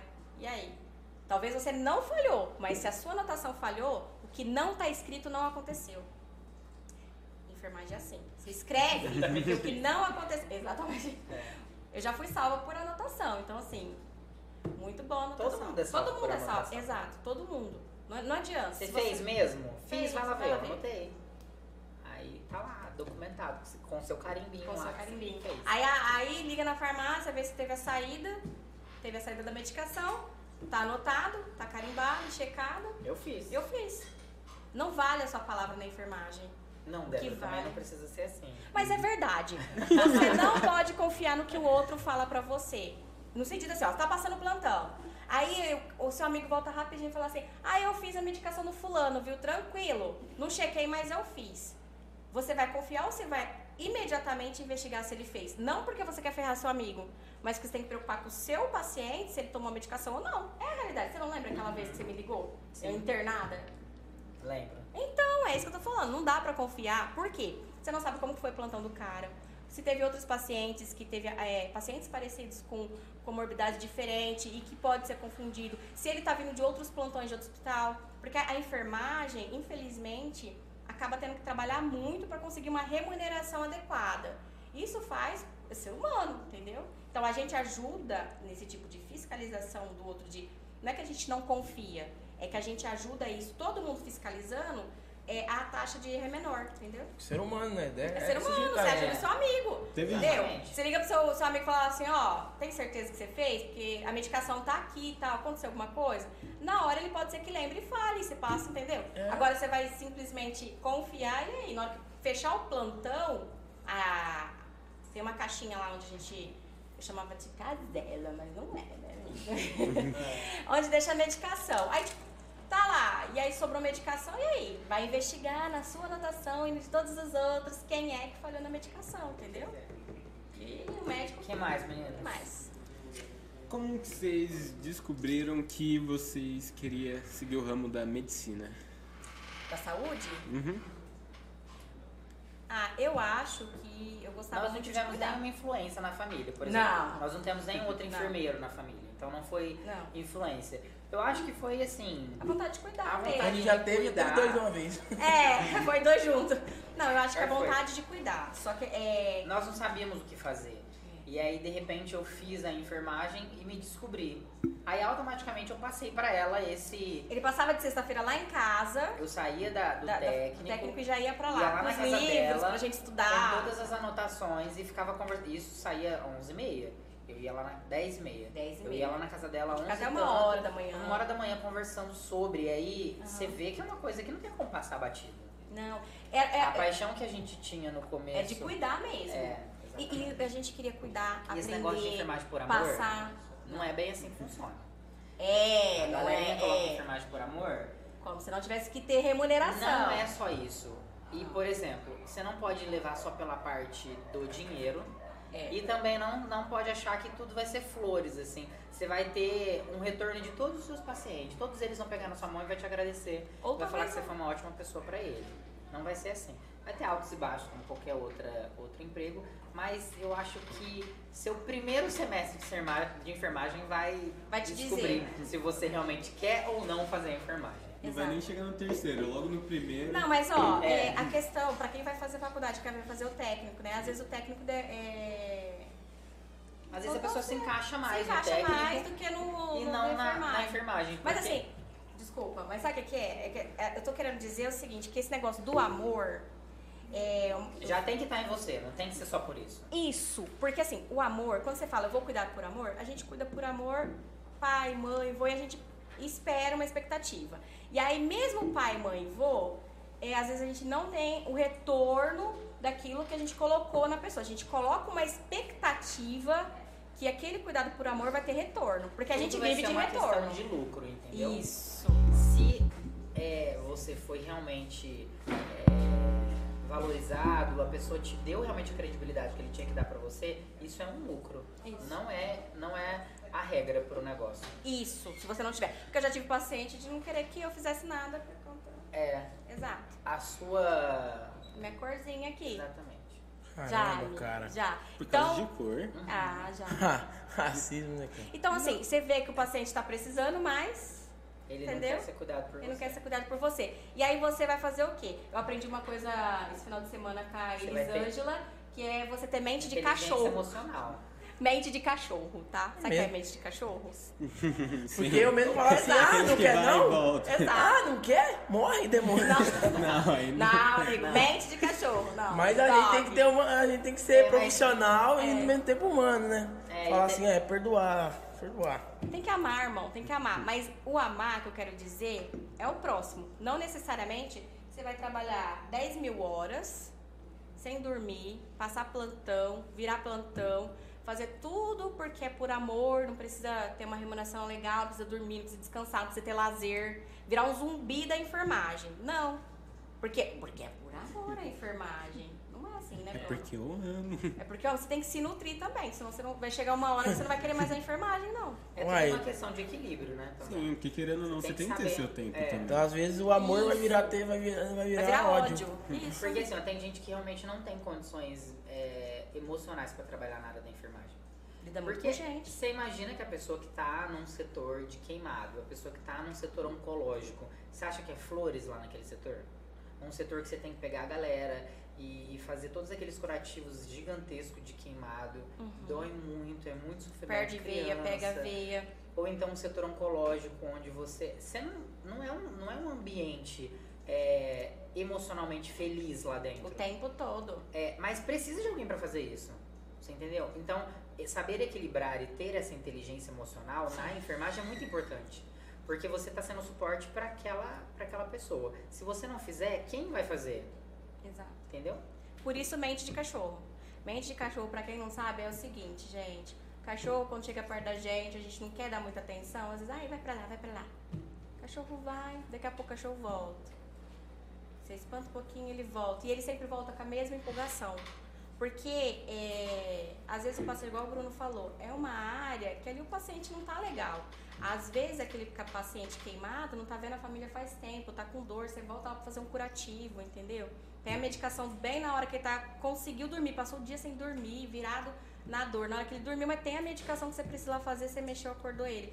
Ele não vai acordar com flores e te dar amor porque você tá dando amor, entendeu? Não. É, a gente não pode misturar as coisas entre profissional e entre a sua vida pessoal. Nem tudo que é falado lá dentro é pro seu pessoal. Mas eu não trocaria nada disso. Nada disso que eu fiz da, do- da minha profissão, eu não mudaria nada. E eu tenho certeza absoluta que eu nasci pra isso. Não, e- e me falam ainda, né? Aham. É, você vê assim, cara, é, eu nasci pra ser enfermeiro e eu fui descobrindo isso conforme o tempo foi passando. E foi maravilhoso, foi muito bom. E eu, eu tô meio a É uma aí. satisfação pessoal que você tem. Isso. Porque, por exemplo, você vai pra algum, algum escritório, aí você vai, mexe com números e tal, você Não, conseguiu você chegar gosta. resultado e vai pra casa, tá tudo bem. Eu jamais conseguiria trabalhar num emprego assim. Salinha fechada, Salinha fechada, gente. entendeu? Eu não conseguiria fazer isso. Porque eu sei que eu tenho essa necessidade de satisfação pessoal, de fazer. Então seja parte por aí, se você quer ou não fazer enfermagem. Entendeu? No, no meu caso, eu tenho essa mesma satisfação que ele, porém, é, enfim, eu, a área que eu tô no social, a enfermagem do, do A social, Débora nasceu pra isso. Não adianta. É perfil. Você tem perfil. tem É, perfil. você percebe assim, ela monta protocolo de cuidados, ela monta, é, ela, ela se preocupa muito com o próximo. Então ela tem que trabalhar num lugar onde dá o espaço pra ela fazer isso. na e parte ela, do social. E eu me, e ela me tá exatamente no lugar certo. E eu achei que eu ia. No, no começo eu tava querendo exonerar, que eu falei, gente, não, tem sangue aqui, não tem uma feridinha, não tem nada, não. Não, não sei. E agora tá realizado. Eu tô realizada. Tanto é que as meninas falam pra mim, faz um complementar de social pra você, porque o, o meu olhar quando eu faço a visita é amplo. Eu pego a parte do social e a parte da enfermagem junto pra casar. Eu consigo ver o ser humano no total dele, não só o que ele tá me apresentando ali no momento, sabe? Ai, vamos supor, o idoso tá. se- família fala, "Ah, idoso não é tudo isso que vocês estão vendo, não, tal. Como se tentando pintar ele de ruim, mas eu não tô lá pra julgar o idoso. O idoso chega lá, tem uma demência, tem Alzheimer, a família tá cansada. Então a gente vai dar o suporte pra ela, né? E a gente vai tentar fazer a ponte para os laços da família de novo interagir, entendeu? Você viu o jeito que ela fala? Você viu que já tem paixão no negócio. É né? porque o- é, é que a gente já Já teve ficando resultado. É. gente. A gente já, Já teve muitos resultados. Oh, por, um, por um momento eu fiquei. O que vocês querem fazer? é verdade. Eu quero ser lutador. Muito bem, e você? Eu quero virar militar.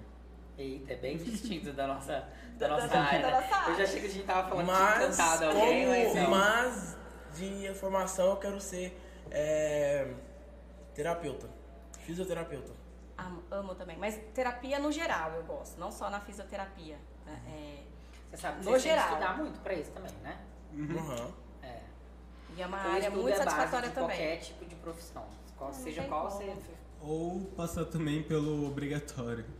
Como assim? É o, o alistamento de 18. Ah, sim, tá. é, tem. Mas nem todos Mas ainda assim, se você quiser mas subir lá na sua prova. carreira, você vai ter que estudar bastante. vou ter que e é fazer umas a prova. bem bizarras que eles têm Eu tava lá. conversando com um amigo Física e, e, e intelectual. fisicamente também. E eu tava conversando com um amigo meu agora, só pra fazer uma prova vai estar custando 3 mil. Porque não tem aqui perto, só em Campinas. Ah. Tá É, mas o seu salário depois, né? Vai recompensar esses 3 mil. Depois Vai. é um investimento. É. Pensei, investimento. Na Tudo edu- que você investe em você, em termos de lazer e estudo, é investimento. Não fala se eu gastei com. Não, é investimento. Muda a chave daí. Eu Sim. sempre, eu sempre gastei com, com esse tipo de coisa de curso e tal, Investimento. pensando no, nisso, no, tanto no investimento, sabe quando você paga uma coisa suada e fala, ah, acredito que tô pagando isso ainda. Todas as vezes que eu gastei com esse tipo de coisa, faculdade e cursinho, sempre pra mim foi um, um ótimo gasto, assim. Eu nunca pensei que tava indo e não vai voltar. Mas é prazeroso depois você É vê que, prazeroso. te, que terminou, que tá tudo tranquilo. Você vê o, esse retorno, tudo que você concluiu, toda essa jornada. Você Minha mãe tem. sempre fala assim, né? né, Sempre fala pra gente. é, estudo Ninguém te tira. Não. Aquilo que você aprende. Conhecimento. Conhecimento é não. E que você pode tira. usar lá na frente. Eu fiz curso de fotografia e aí depois a minha vida virou do avesso. Eu pensei que eu nem ia usar. Eu uso com os idosos e eles amam. É, tem um curso de cabeleireiro, eu trabalhei, tive salão. Pensei, nunca mais vou usar, porque eu tô na enfermagem. A gente trabalha no social, então a gente trabalha um todo. Ela já a idosa. tira foto e faz o cabelo do idoso. Olha só. Exato, mas o meu intuito agora é ensinar eles a tirar foto da próxima Aí, vez, ó. né? Aí, então, é, você vai usando suas habilidades, que a vida foi te dando, que você pensa que nem vai usar mais, e uma hora retorna e você fala, nossa, eu sei fazer isso daí. Exatamente. Ela falou em ensinar a tirar foto, logo pensa, aqueles velhos do Facebook que, que a metade da cara tá com a, tá com a metade da cara. Oh, mas na pandemia a gente ensinou É. eles a tirar foto no celular, a usar celular, os idosos iam lá, ó, não sei como faz. Eu falava, manda áudio, ensinei a mandar áudio. A então, gente assim, já tá aqui há quase duas horas. Eu não sei se isso tá certo, mas eu tô ficando um pouco angustiado. Tá tudo certo? Tá tudo bem? Tá tudo tranquilo. Então tá Gente, Vocês não têm mais perguntas? É. Nós vai ficar até É. mais ainda. Não e tá vamos certo também porque puxar você tem os que puxar comentários. os comentários. Ah, tá, Ok. desculpa aí. Falei Nossos fãs. Comentários. Comentários. Eu fiquei empolgado aqui, eu nem vi o roteiro direito. Ai, Ai. o, o Thiago tem que trabalhar. Ah, é? Aham. Desculpa, Thiago. Gente, meu marido tem que trabalhar. Boa noite. Ó, o primeiro comentário é da Carita. A Josiane fez pergunta. Quais foram as maiores dificuldades, em um geral, na vida de vocês? Na, na carreira, né? Tanto na carreira quanto na vida mesmo. A maior dificuldade? Pra mim foi ensino médio. Sobrevivi, tô aqui. Pra mim foi ensino médio, foi o mais difícil em termos gerais, assim, de estudo. A minha maior dificuldade foi meu último ano de faculdade. Conciliar meus estágios com o meu trabalho foi bem difícil. A Letícia Novaes perguntou se já teve caso de roubo de cirurgia ou de paciente. Estilo Grey's Anatomy. Ó, roubo de cirurgia não, mas teve uma evasão, não vou dizer onde, eu tava trabalhando, porque eu já trabalhei em outros lugares, né? E eu identifiquei o meliante. Eu falei, ah, o que você tá fazendo aqui? Aí ele correu assim, eu falei, mas correu porque aí todo mundo tava dando banho, assim, correndo atrás pra saber o que tava acontecendo. Aí o cara tava entrando de quarto em quarto pra querer roubar alguma coisa, até que ele chegou onde eu tava. E aí as meninas falaram, você é doida que você foi atrás? Eu falei, ai gente, achei que era um familiar de paciente. Depois eu descobri que era um ladrão, que ele já tinha roubado já um monte de coisa já, mas foi só isso. E pegou, conseguiu pegar? O. Conseguiu pegar? Conseguiu pegar ele. O... Não eu! Eu sou muito baixinha pra essas coisas, gente. Quem pegou foi a recepção lá, né? Que a gente ligou lá É e ó, fulano. segurança na porta, né? Eu falei, mas o tá acontecendo? A pessoa chegou antes da visita, achei estranho, né? Tá fora da rotina. Roubando um relógio do cara. O cara tá sem o braço. Perguntei se tava. Essa pergunta foi bem específica, né? ok. A gente já sabe quem fez. O cara bebidas. Beijo. A questão sobre as veias. Aham. O mesmo enfermeiro pode repetir as furadas, mesmo errando desde a segunda tentativa. Ó, é, o professor ensina a gente a fazer pelo menos três Três. tentativas. Aham. Não conseguiu, passa Pede com a mesma. isso. Pelo menos três. É, pelo menos três. A Thaís Coutinho apareceu aqui no, no chat. A Elisângela Santos apareceu aqui também. É nossa professora. Falou que o podcast tá muito bom. A Ah. Maria de Fátima. Ela, a Fatiminha, nossa professora também. Ela apareceu aqui no chat. Fátima? Boa noite a todos. Sim. Boa noite. Boa noite, Fátima. O Juscelio Souza falou que o seu look, que o look da Débora foi ele quem escolheu. Tá Foi linda. mesmo, sério? Foi mesmo, porque eu sou um pouco daltônica, tem uma probleminha que eu tô descobrindo. Diz minha filha que eu sou daltônica. Eu não admito isso. Mas eu tenho dificuldade de, de cores aí, mas tudo bem, A gente te entende. tá? Por isso que os sinais, eles são assim, viu? Padrão, sabe? Pra nós daltônicos. O Juscelio também fez uma outra pergunta. Um assunto muito, muito interessante. Pergunta para a Débora e Bruno. Vocês já doaram sangue esse ano? Eu acho que tem um mês. Não. Eu e a Letícia combinamos hoje de manhã, ela pode mandar no chat Olha esse aí. Juscelio. Se disser, Querendo pra gente doar. nós, tá é a gente é? vai doar sangue a semana que vem. Você eu e a ponto, viu? Eu, eu, Você você não doou eu e a ainda. Letícia. É, esse ano ainda. Mas eu doei, eu acho que tem um mês mais ou menos. E é bom que depois que você doa a primeira vez, eles ficam com o seu número lá no É, eles eles te lembram. No WhatsApp, ó, você já pode doar agora, viu? Mas eu- É bem legal. A Letícia, ela tem esse desejo de doar já faz tempo. Aí agora ela tem peso, altura e agora a gente vai semana que vem. E agora o Victor quer fazer uma pergunta. Pode. Qual foi o pior curativo que vocês já limparam? Curativo. Nojento, assim. Mas a gente adora curativo, assim. É, a gente eu- faz medidas de eu curativo, particularmente, a gente ama, troca figurinha de curativo e Ah, tal. o meu foi um carinha Já. de moto e aí ele. Chama Mias e o ele seu? ralou da polpa da bunda até o, o, o ombro. Aí ele ficou- aí ele não fez curativo direito e tal. Aí quando ele chegou lá já tava, Tava bem verde. infectado. E aí tem que fazer aquela, aquela debridar que chama, né? Isso, Tirar aquelas pelinhas mortas e. pra- Pedrinha que entrou na. Também. É do- do ralado. É bem gostoso fazer isso. A gente O meu gosta. pior curativo, assim, em termos de hospital, é. Não, meu pior foi o Bruno que fez, não, brincadeira. foi quando eu caí de moto. Mas foi Ah, sinal. foi o É. dela. Ele ia lá em casa O fazer. pior Mas o meu é pior foi que eu colocava a mão, assim, é, no cox, na região do cox, ele era cadeirante. Aí ele foi lá porque ele tava com uma infecção muito grande, já tava no, no sangue, já tava, né? Enfim, e, e a, a minha mão cabia lá dentro, assim, fechada, assim, literalmente. E ele era consciente orientado de tudo. E aí a gente começou a medir No- no- pra na- ver se ia conseguir diminuir e tal. Hã? No ânus? É, é, não anos, o cox é um pouquinho acima, mas Ah, a Sabe, sim. quando, bem sabe quando começa a dobrinha do bumbum? Isso. Sei. Ali é o cox. Caramba. Dava pra ver a. Tava a- tão fundo assim. Tá, e, e dava pra ver o, o sacro, né? O. Aquele osso do, do sacro. Dava pra ver certinho, Isso assim. acontece quando o paciente fica muito tempo deitado numa E aí, só, então diabético o e tudo corpo mais. inteiro, o peso do corpo todo tá, Tá ali naquela sobre região, aquela- matando as células região. daquela região. Aí sabe quando você senta e cruza as pernas e formiga? Aham. É que o sangue não tá correndo ali direitinho.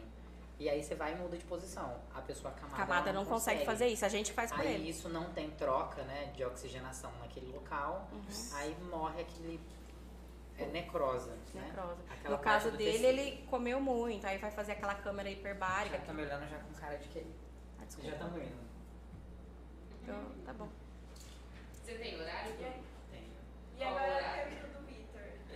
É, quanto que tem que ter de peso pra poder doar sangue? Você lembra, Bruno? Eu não lembro agora. Olha, era assim, era 50 quilos pra cima. É, então. Come mais um pouquinho, Mas amigo, é dá certo. assim, ó, muda muito, tá? E aí tem alguns lugares que tem protocolo diferente. Eu, se Tem eu que perguntar engano, lá. É 50 quilos, mas igual eu te falei, vai e pesquisa, porque é bom que você já fique informado e sabe que quando você pode ir e quais as condições que você pode doar ou não. Onde que vê? Ó, Ela direto no pouco de sangue. é direto lá no banco de sangue. Ou então, se você quiser, você pode ligar lá. Vocês que vivem com o celular na mão, digita banco de sangue sertãozinho. Isso. Vai cair direto no WhatsApp deles. Vocês entram no WhatsApp e falam, eu tenho vontade de doar e eu não sei se eu me encaixo no padrão. Eles já vão explicarem pra vocês lá. Sim. Tá bom? Pode continuar, meninos. Atualmente, a gente vai aprofundar um, aprofundar um pouco mais. Atualmente, qual é a área que cada um atua na enfermagem? Eu atuo na medicina do trabalho. Na enfermagem do trabalho, perdão. Enfermagem do É que trabalho. lá é medicina do trabalho. Medicina. Mas eu sou da enfermagem do trabalho. Eu na enfermagem do, do social, né? Eu trabalho na parte. O meu é um misto de enfermagem de cuidado, mas o meu, a minha enfermagem, na onde eu trabalho, é social. Uhum. Aqui pra nós, na, na nossa, no nosso roteiro aqui, está dizendo que você é técnica de enfermagem e ele é enfermeiro padrão. O que seria essas essas são distintas? O que? A diferença, A diferença das A duas. diferença é assim, o curso, né, que é o, te- é, o de técnico de enfermagem, você fica é, Dois anos. dois anos fazendo e você é, faz determinadas funções do cuidado do paciente. E o da enfermagem é voltado mais, o, o que eles falam que é padrão, né? A faculdade é voltado mais para a questão de gerenciamento mesmo. Então, todo enfermeiro vai gerenciar uma equipe. Quando eu trabalho em qualquer tipo de lugar, eu vou ter, gerenciar. eu vou, eu vou gerenciar o pessoal, às vezes, a equipe da limpeza, a os, os técnicos de enfermagem. Então, se nós estamos no plantão junto, eu entro junto com ela e eu meio que sou o, ge, o, o chefe. Eles Ele é o falam meu isso. chefinho. É. Aí gerencia todo o cuidado. Por exemplo, Eu tenho cinco funcionários num, em um determinado local comigo. Eu que vou determinar onde é que eles vão trabalhar, como que vai ser dividido o trabalho e tudo mais. Essa é a função do enfermeiro, além de muitas outras coisas. Além de prescrever muitos cuidados que devem ser feitos por nós. Por isso é chefinho. Isso. Entendeu? Obrigado. É, na família de vocês, vive, é, tem muita pessoa vivendo pedindo diagnóstico. Como vocês lidam com isso? Pessoa falando assim, ô, faz isso pra mim, faz Esse isso. O que, que eu tenho? Olha só, quando nós assinamos a matrícula do técnico, Assinamos a matrícula. automaticamente já tinha que saber de tudo da enfermagem. Ó, eu tô com uma coceira aqui, que eu tô com dor de cabeça, ser? que remédio que eu tomo, eu tô com dor de estômago, que remédio que eu tomo. É assim toda E vez. esse exame de sangue, o que será que tá dizendo? Aham, veio o exame de sangue Esse pra exame mim? de imagem, vê pra mim. É. Ô, tem médico que não sabe ver exame de imagem, precisa do, Débora. do. Ai, desculpa, falei merda. Você pode falar, mas não É, falar o nome, ó. É, é, ué, mas às vezes. Eu não preciso de Acontece. laudo. O laudo, Acontece. sabe quando você faz um raio-x e ele fala assim: volta aqui com o laudo, não só com a imagem? Porque ele precisa que o técnico que fez o exame, que estudou pra aquilo, ficar vendo aquela imagem difícil, coloca o médico lá do laudo, o que, que você tem, entendeu? Ele precisa. Você lembra da parceria da ajuda? Um faz e o outro meio que refaz pra dar tudo certo pro paciente? É assim que funciona. Tá tudo bem, é, é uma equipe. Exatamente. trabalhamos A juntos. enfermagem, se não ser trabalho em equipe, você não Ah, consegue é. fazer absolutamente nada. Nada. Você nem move o paciente do lugar. porque É que são muitos se ele não se procedimentos, move, né? Você tem que mover ele de duas em duas horas. Se você não trabalha em equipe, como é que você Todo faz? mundo, te- é, porque assim, dentro de uma cidade, se você é enfermeiro naquela cidade, automaticamente você vai ter, é, você vai ter que se comunicar com vários outros enfermeiros em vários outros setores. Sim. Porque o meu boa o paciente que chegou comigo num atropelamento e ele teve que fazer uma cirurgia lá no posto de saúde. E o posto de saúde não tem UTI, não tem centro cirúrgico, é só o posto de saúde. Encontramos eles ali, fizemos o primeiro atendimento e mandamos pro, pra Santa Casa. Chega lá na Santa Casa, ele tem que fazer cirurgia, não sei o que, o cara é sozinho, tem que fazer curativo nele, tem que fazer um monte de coisa. Então eu, como enfermeiro da, do posto de saúde, me como, o enfermeiro do hospital vai se comunicar comigo, ó, o cara não tem como fazer curativo, não tem como transportar ele Isso. e vai ser vocês aí dessa unidade que vai ter que ajudar ele. A unidade mais próxima da A casa. unidade próxima. Aí nós vamos ter que ir até a casa do cara, fazer o curativo Ou nele. talvez a Ou ambulância talvez a traz. ambulância le- ir na casa dele, pegar ele, trazer ele pra fazer o curativo. E tudo isso só vai ser possível com a comunicação de um enfermeiro com o outro. E aí Porque vem a receita saber. de lá também. Porque, por exemplo, eles vão fazer, tem a capacidade. Porém, vem a receitinha do médico ou do enfermeiro de onde ele estava, com o históricozinho, e dizendo o que, que é pra ser feito naquela, naquela cirurgia, naquele pós-cirúrgico da, da pessoa também, né? Uhum. Tem que ter essa comunicação, e a comunicação não é só verbal, é escrita, lembra? É, Só falar não Isso. funciona, entendeu? já aconteceu algum caso de o cara pegar e falar que fez, mas não fez, como vocês estavam falando? Teve realmente isso ou já chegou a não ter? Não, às vezes Sempre. eles ficam. Às vezes Sempre acontece, tem. por exemplo, também, fez tudo, mas não, não Sabe- checou. Sabe o e aí? enfermeiro? Enfermeiro, O papel é esse. o chefe dele, É sabe o chefe? o que É saber. realmente foi feito e o que não foi feito. Porque no final, quem vai ter que se responsabilizar É por aquela equipe é o enfermeiro. O enfermeiro vai ver se nos 24 pacientes que estavam internados naquela ala, Se tudo foi se feito. os 24 tiveram todos os atendimentos, do banho, do curativo, da medicação, E ele da tem que passar em cada virada quarto. de leito, passar em cada quarto, verificar cada paciente, conversar com todos eles e saber se aquela equipe tá tudo ok, entendeu? Uhum. E Tem tentar administrar ali o que assinaram e não né? fez. entendeu? Exato. Se, as- se só esqueceu de checar, porque isso pode acontecer. É Você muita fez medicação. Você vai fez. checando lá, você fez a medicação, mas na hora de checar na, na, na prescrição, às vezes você errou ali e não, não fez, né? Não, não checou. Aí ele vai investigar pra ver se foi isso que aconteceu também. Uhum. Então tudo é investigação. Então Então vocês vocês acabam- quase um detetive. Ó, hoje, hoje eu tava imprimindo aquele meu. Como que chama? A, a, o negócio. Tem uma página no Corém quando você entra que fala tem um certificado lá. Por exemplo, se eu fiz um erro muito grave, eu vou, eu vou responder tanto judicialmente. Não vou fazer isso, viu? Meu Deus, não vai deixar. Mas se eu tivesse feito judicialmente aqui e também pelo Corém. E fica manchado. Aí quando você vai para um outro emprego e eles vão puxar sua capivara, por assim dizer, lá tem quais processos você tem aberto, se você não tem processo nenhum aberto. Então tudo fica ali meio que anotado. Então aquele seu segundo CPF é para isso, para que você fique identificado em qualquer lugar do Brasil que você for, tá lá o seu históricozinho. E detalhe, você pode trabalhar fora. Trabalhar fora. É. Você pega seu diplominha aqui, vai. Inclusive tem vários programas na Alemanha, em Portugal, em Dublin. Você pega seu diploma aqui, eles fazem tipo um intercâmbiozinho. Eles te ajudam com tudo. Não quero ir pra E fora. você vai pra lá e faz um, um, um curso de adaptação daquele ambiente. E você consegue ser enfermeiro lá. Rapaz, que É. legal. Tem um site da Alemanha, que a Alemanha bomba, né? A Alemanha precisa muito de enfermeiro. Aí você acaba de fazer a faculdade. Você não eles não machuca pedem muito lá? Oi? É porque tem muito acidente lá? Não, é porque é mão de obra que não tem, entendeu? É Ah, falta de mão de sim, obra sim, mesmo. sim. E. As pessoas não, não formam pra isso, né? Não, não, não tem tanto igual aqui. E o Brasil, para a área de saúde, dá bem, é, É. pelo menos isso, nós somos, né, referência em vários outros lugares. E a Aqui- cultura, né? Pai falar, você vai ser médico, você vai ser enfermeiro. É, Ah, é por isso que já tem, graças né? a Deus, a enfermagem Graças a hoje, quando você fala eu sou enfermeiro, bate um negocinho, um orgulho legal de falar, não, eu sou enfermeiro. Eu, eu particularmente, eu gosto muito disso. No começo, falar, assim, o Bruno por ser homem fica mais fácil. Eu no começo eu tive dificuldade com algumas pessoas.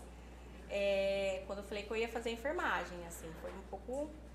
Tive que um A pouco. sociedade é um pouco preconceituosa. É, eu tive que um me debater um pouco com algumas pessoas e, enfim, né? Mas consegui me impor. Vocês sofreram muito preconceito por ser enfermeiro?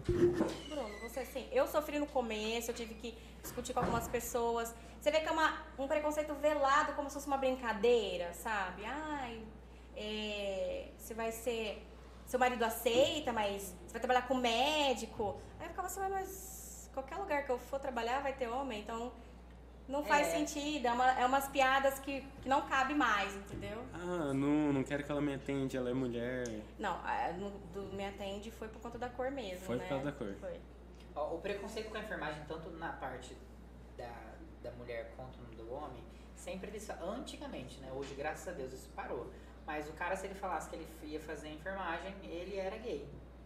E como se fosse algo pejorativo, né? Também. Exato. Além de, de, de menosprezar como se fosse um insulto falar que é gay, ainda falava que todo enfermeiro era gay. Então, o preconceito no início, lá na minha época, tinha muito disso. Tinha. E que a gente só ia É. limpar a bunda, né? É, e enfermeiro Isso é, serve tipo só assim, é só. isso, é um leque tão grande da enfermagem.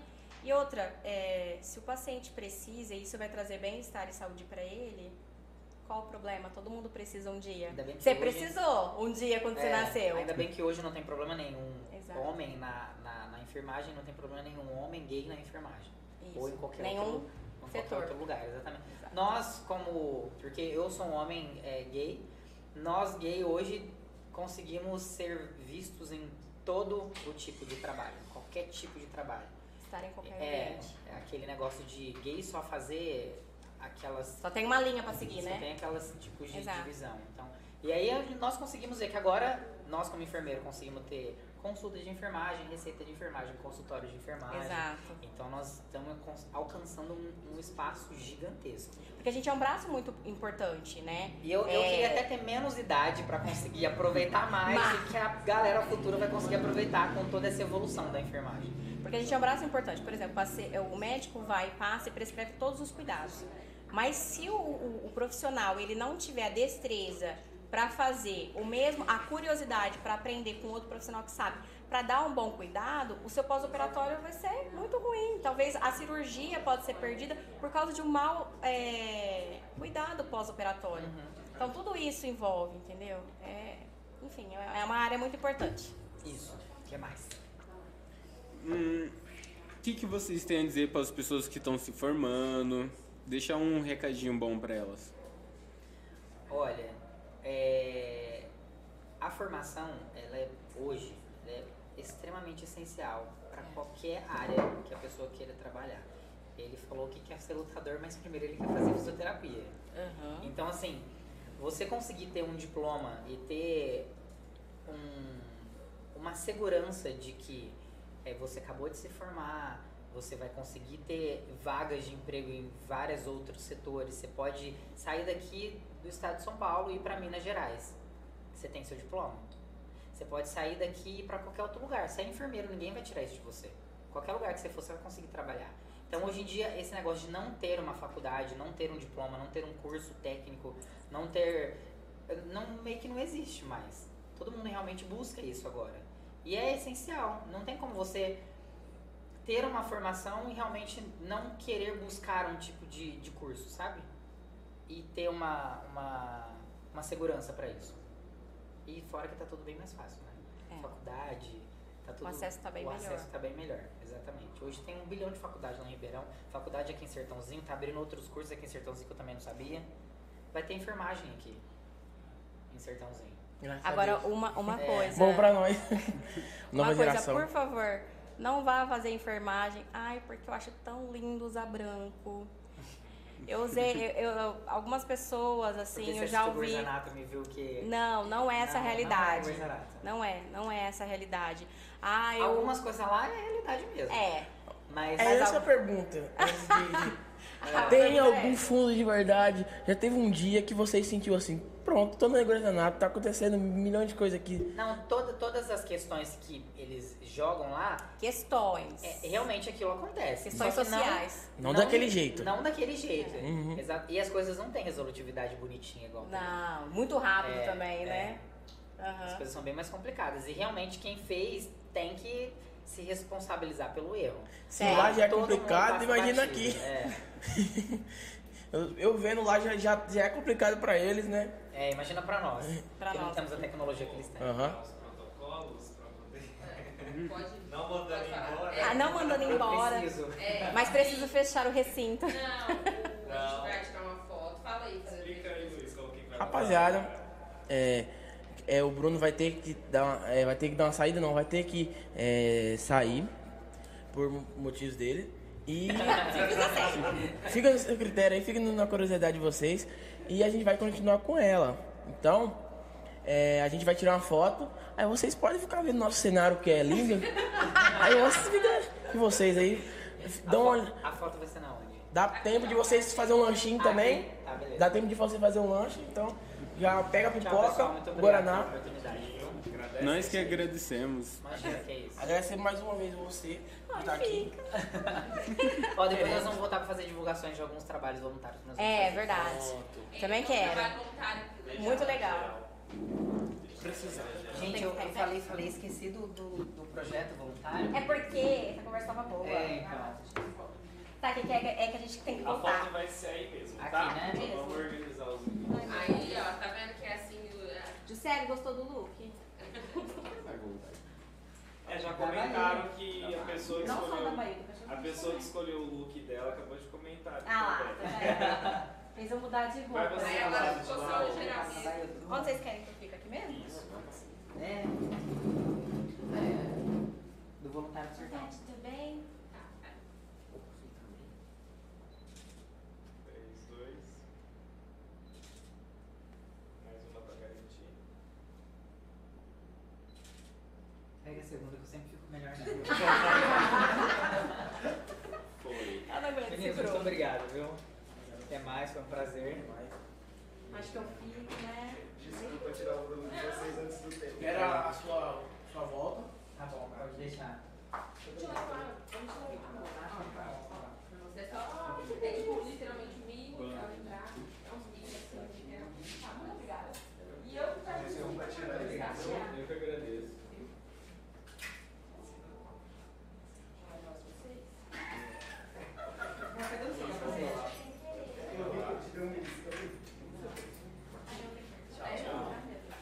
Voltei. Achei que vocês estavam tristes. Vocês ficaram tristes que eu saí, né? Voltei, voltei, rapaziada. Eu tô triste. Cadê meu companheiro? Ela tá com o time desfalcado. É. Está desfalcado aqui. Mas o meu ainda tá inteiro. Vem cá, Du, sente. Que ainda tem nossas Eu perguntas. já volto meu banheiro. Du, Du tá apertado. Então vamos lá, vamos voltar aqui, de onde que nós paramos. Onde a É, gente parou?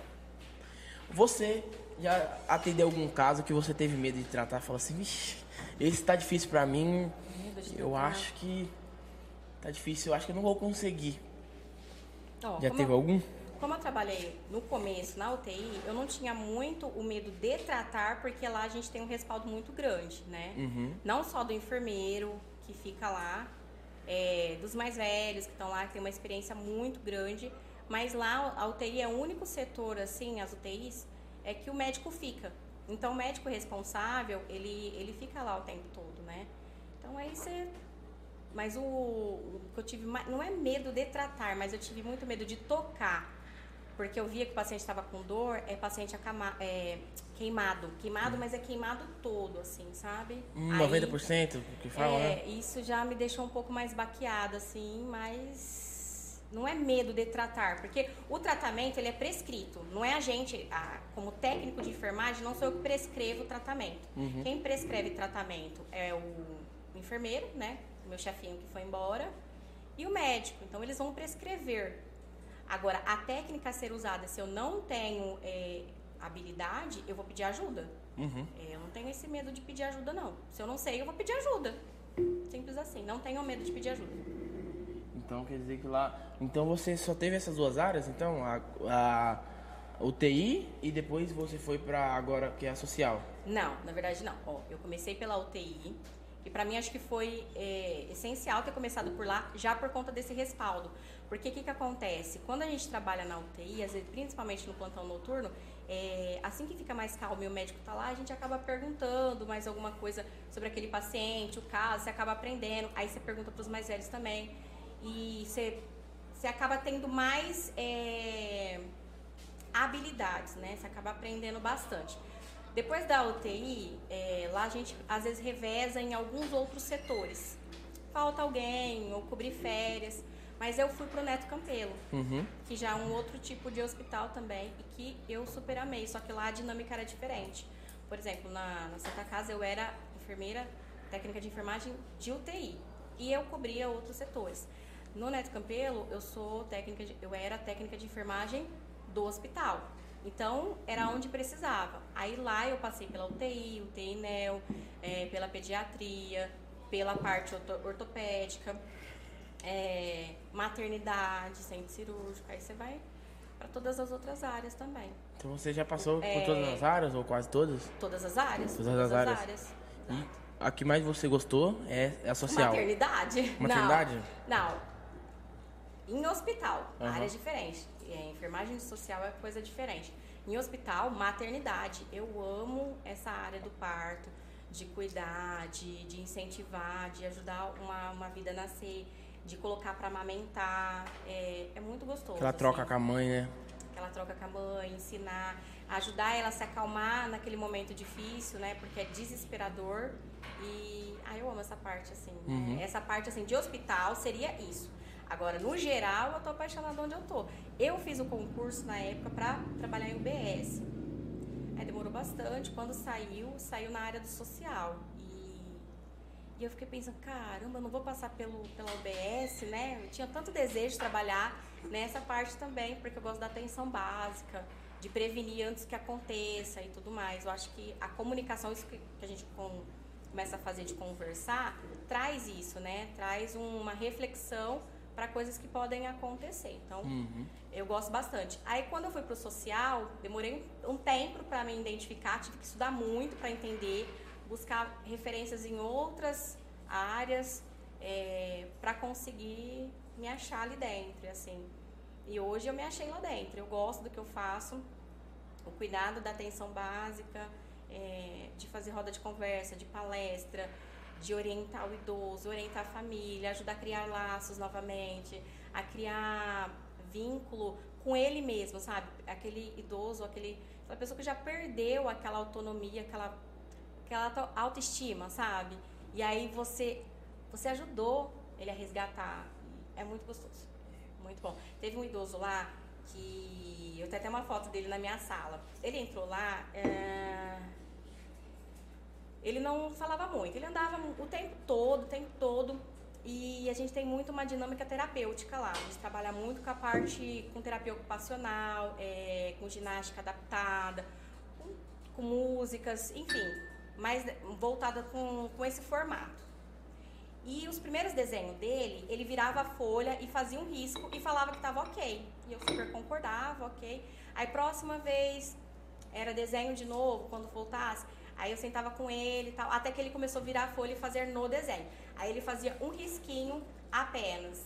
E aí quando ele já estava lá quase um ano, seis, seis meses a oito meses, por aí, acho que foi isso. Ele já estava fazendo, tudo bem, ele não colocava outras cores, era só o azul para ele, mas ele já estava pintando dentro do desenho. Então o cognitivo dele já fechou de uma tal forma que ele entendeu que aquele momento de sentar era o momento dele de se concentrar e fazer realmente desenho. Ele não pintava tudo, mas ele tinha um, uma lógica no que ele fazia. Coisa que você pegasse o primeiro desenho dele, era uma folha ao contrário com risco e, e ele dizia pra mim o que, que ele tinha feito. Então, assim, é, isso é ver resultados. Mas por que, que ele virava assim? Porque a gente trabalha com, com idosos é, que também podem ter alguma demência, né? Alzheimer e tudo mais. Então ele não conseguia dizer porquê. Na, na lógica dele, ele tinha feito um desenho. Ele não queria pintar. Ele entendia que era. Conforme foi passando o tempo, ele entendeu. E aí ele estava usando só o azul. Ele só usava o azul. Eu percebo que alguns pacientes com Alzheimer pegam mais uma cor. Igual tem uma idosa que gostava só do rosa e do verde. Tudo que ela ia pintar era rosa e verde, rosa e verde. Tem idoso que já prefere o vermelho, tem idoso que prefere o azul. É preferência mesmo. Uhum. Ficou como uma referência para ele. Entendi. É, nessa área de- da enfermagem, tem algum momento engraçado? Já teve um momento de fofoco, um momento de, de medo. Agora, o momento mais engraçado, assim, que aconteceu. Ele parou pra... deitou no chão chorando. O que aconteceu? No tra- trabalhando. Não, essa acho que eu não. Peraí.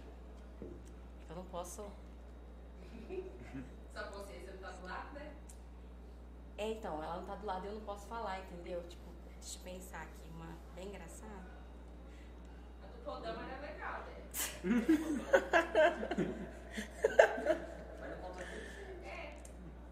Amiga, eu não sei se pode.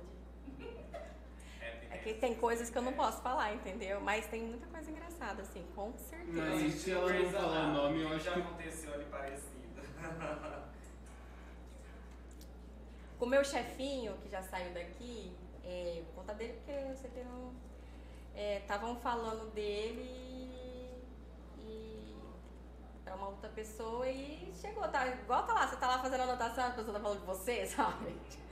Aí só levanta a cabeça, a pessoa sai sem grato, cada tu, todo mundo pra um canto. Mais ou menos isso daí. Ah, uma coisa engraçada, não é muito engraçada não, mas essa dá pra contar. É, eu tava na UTI, dá pra contar. Na UTI trabalhando à noite já fazia uns dias. E tinha uma pacientinha, uma, uma vozinha, uma tchutchuca, né? A gente aprende que não pode chamar idoso de vozinha, mas vocês entendem o termo. Vozinha é aquela pessoa que você quer pegar e segurar. E aí a gente deu banho nela, fez trancinha nela, tudo. Ela tava entubada, com respirador, com sedação, tudo. Arrumei tudo ela bonitinha, acabou a visita. Aí é, tem um horário da noite que a gente tenta amenizar as luzes pro paciente, por mais que ele tá ali teoricamente inconsciente, pode ser que ele tenha uma consciência ali e aquilo atrapalhe ele, para que ele entenda que tem uma diferenciação do dia e da noite, né? É muito difícil, mas a gente tenta prezar isso. E a gente passa de duas em duas horas nos leitos pra anotar os parâmetros, sabe? E eu tava lá de trança também, fiz uma trancinha na vozinha, fiz a tra- minha trancinha já tava ali. Você pensa, três horas da manhã, na verdade acho que é quase quatro horas da manhã. Tô lá, comecei. tá, né? Chegou no- na vez dela, gente, tava um silêncio, um silêncio. Só aquela. Não sei se vocês já forem em UTI, faz um barulho, titum, titum, sabe? E o respirador. De repente, alguém puxa meu cabelo. E eu tava num, num zen. num zen, assim. Eu, tava, eu tinha passado já em todos. ti- Tipo, felizona, porque eu tinha acabado o meu serviço. Era o último leito que eu tinha que anotar, sabe? E aí, no meio do da escuridão, alguém me puxa o cabelo, assim. Eu só fiz assim, né? Eu falei assim, com certeza é a paciente. Mas eu sabia que ela tava sedada. Como é que era a paciente? Aí eu só fiz assim, né? Ufa. Eu não lembro da- do nome da vozinha agora, mas eu falei, fulana, você quer me matar? Eu, eu quase gritei na UTI. Você imagina se eu gritasse na UTI? O médico ia sair de lá do quarto, o pessoal que tá fazendo medicação ia vir correndo. E na verdade era a vozinha querendo sorrir pra mim. Ela só queria sorrir pra mim. Ela sorriu pra mim e voltou a dormir. Tipo, ela não pediu nada. Ela só sorriu, ela queria sorrir. Mas esse dia eu, eu gelei, de verdade. Eu sabia que não era uma assombração, mas, mas também eu não imaginei que seria a paciente, porque eu achei que ela tava sedada, entendeu? Primeiro você, você, você quase morreu do coração, depois ganhou o dia. Na verdade, eu orei, eu sei, eu vou olhar. Né? Eu, eu já olhei assim, no rumo que se qualquer coisa eu corria, mas Era a vozinha sorrindo pra mim, assim. Então essa foi a parte meio que engraçada aí, que eu quase morri do coração. São momentos bons. Momentos bons. Momentos que a gente traz uma, é, uma satisfação. Ela gostou de- do cuidado, ela gostou de ver. Se ela sorriu, ela, ela queria me virar para mostrar um sorriso para mim. Então, na verdade, eu, eu entendi como uma forma de agradecimento, né? Eu acho que é isso. Uma vida, cuidado ao próximo, amar Isso. incondicionalmente. É, a gente às vezes a gente fala, que nem você diz lá, sofreu, é, passou por um momento chato de Ah, pessoa sim. não querer. Mas superamos, né? Sim, mas além de ser estúpido, babaca, mas é um ser humano. Exato. Não, dei todo o cuidado pra ele, né? Falava pra mim, ai, Débora, pede pra enfermeira te mudar tal. Falei, gente, plantão que a gente tá. Não tem ninguém de outra cor. Somos nós, ele teve, que aprender. Eu com toda delicadeza, não, tentando contornar e deu, deu certo. Assim, foi um pouco difícil? Foi. Constrangedor? Foi. Fiquei Constrangedor. mal dias? Fiquei. Mas ele talvez por conta de uma demência, porque às vezes você tá ali vendo a situação. Mas o que levou o paciente a fazer a situação? Talvez ele seja aquilo que você falou, talvez, mas talvez não. Talvez ele tenha um começo de demência que a gente não sabe. Talvez a infecção dele seja tão alta, mais a diabetes, deixa ele delirante e ele fale coisas que ele não falaria no normal. Então, assim, é, a família toda me tratou super bem. Então, talvez o paciente realmente estava com um desequilíbrio, ou físico, hormonal, ou mental, que fez o que fez, entendeu? Não muda o fato que o direito dele seja garantido, de ser cuidado, medicado e tudo mais. Não muda o fato. É, é- Por isso é- que eu tô falando, não dá pra falar que eu vou fazer enfermagem porque eu acho o jaleco bonito. Eu vou fazer a enfermagem porque eu acho dar amor é bonito. É, é uma entrega, é uma troca. Meu pai quer. Porque meu pai quer, porque meu pai acha lindo e eu vou lá ser chefinho também. Não, entendeu? Não dá pra ser. Tem- vai muito mais além. Tudo que você for fazer na vida, né, você tem que pensar o seguinte: aque- aquela parte ruim, é, ela supera a boa ou a boa supera a ruim? É, você vai conseguir conviver? Tem que fazer o que você gosta, o que você ama. É felicidade. Se, tem gente que fala assim, ah, eu quero vencer na vida. Tá bom, vencer na vida. O que que. Porque pra você vencer na vida é almoçar com sua mãe num domingo de tarde. Exato. Pra mim, vencer na vida talvez seja o que é estereotipado. Ah, um carro, um Camaro cheio de, de pessoas. Pra não falar, eu ia falar. Eu ia falar cheio de pessoas, né? Pessoas e pessoas, né? Pessoas bem vestidas.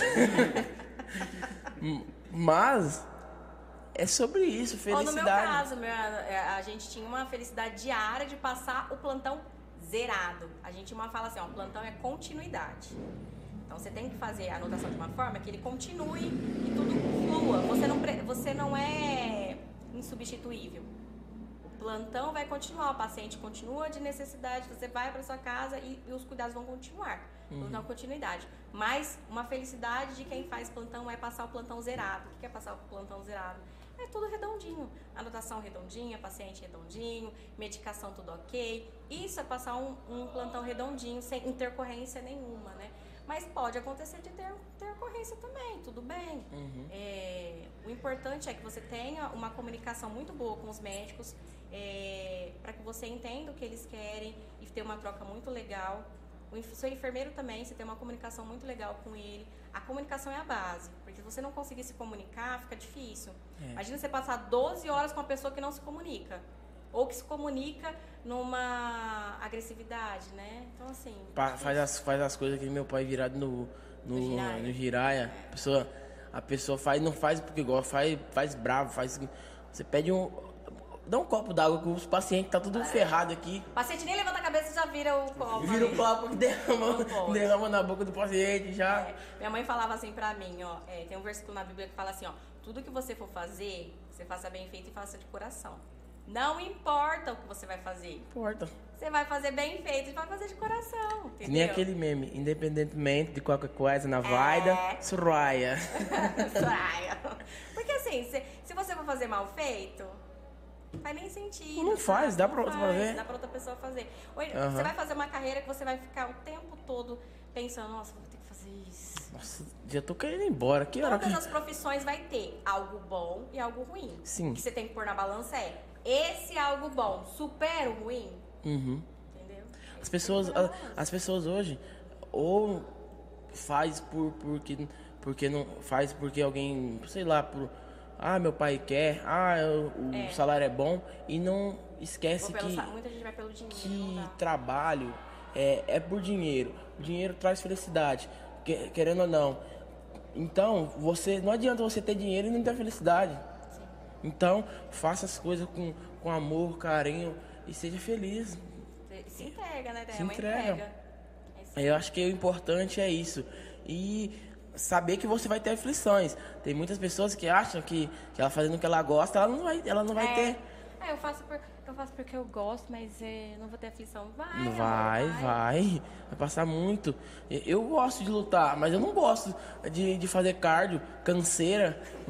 Eu, pra mim, pra mim, fiz na tenda que gostei, meu corpo começou a pedir pra, pra, pra parar, eu quero parar. Mas não é assim. Mas não é assim. Mas tem que é- se superar. Você tem que superar, você tem que condicionar seu corpo a, a para você ter mais e mais, porque o, o, o seu oponente tá, ele também tá condicionado, ele tá se dando, dando esforço. Então você tem que se Ah, esforçar. você falou aí de superação. Quando eu fiz o estágio, tinha uma coisa que eu não conseguia fazer.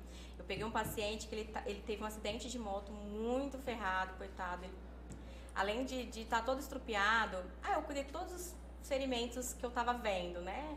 Me senti, ah, nossa, limpei, fiz os curativos bonitinho. Aí a enfermeira falou assim, ó, tá faltando da língua. Aí eu, "O- oi? É, da língua? Como assim eu vou fazer o curativo na língua? Não, Débora. Aí ela foi lá me explicar, fazer a bonequinha pra... Eu falei, mas caramba, na língua, né? Quando eu abri, eu acho que foi... é, não tive problema com mias, igual ele perguntou sobre bicho no pé, na ferida, ferida infectada, aspirar, secreção não, mas quando eu vi a língua cortada, da je- daquele jeito que eu vi, eu tive que respirar fundo, fazer a técnica. Pra dar ponto na língua? Não, a língua não, não tava cortada, ela tava literalmente com um furo, assim, um furo enorme. Ah, no meio tava com um rombo. língua, um rombo enorme. Aí ele disse que quando ele teve o acidente de moto, ele sentiu que ele. É, a língua foi pra frente e a, o maxilar fechou. Nossa. E aí fez um corte, e aí, aí começou a necro- necrosar, então virou um buraco ali. Ah, E aí a minha. A enfermeira falou: olha, você dá pra ele bocejar, é, bochechar. Aí eu falei: ah, beleza, fácil, né?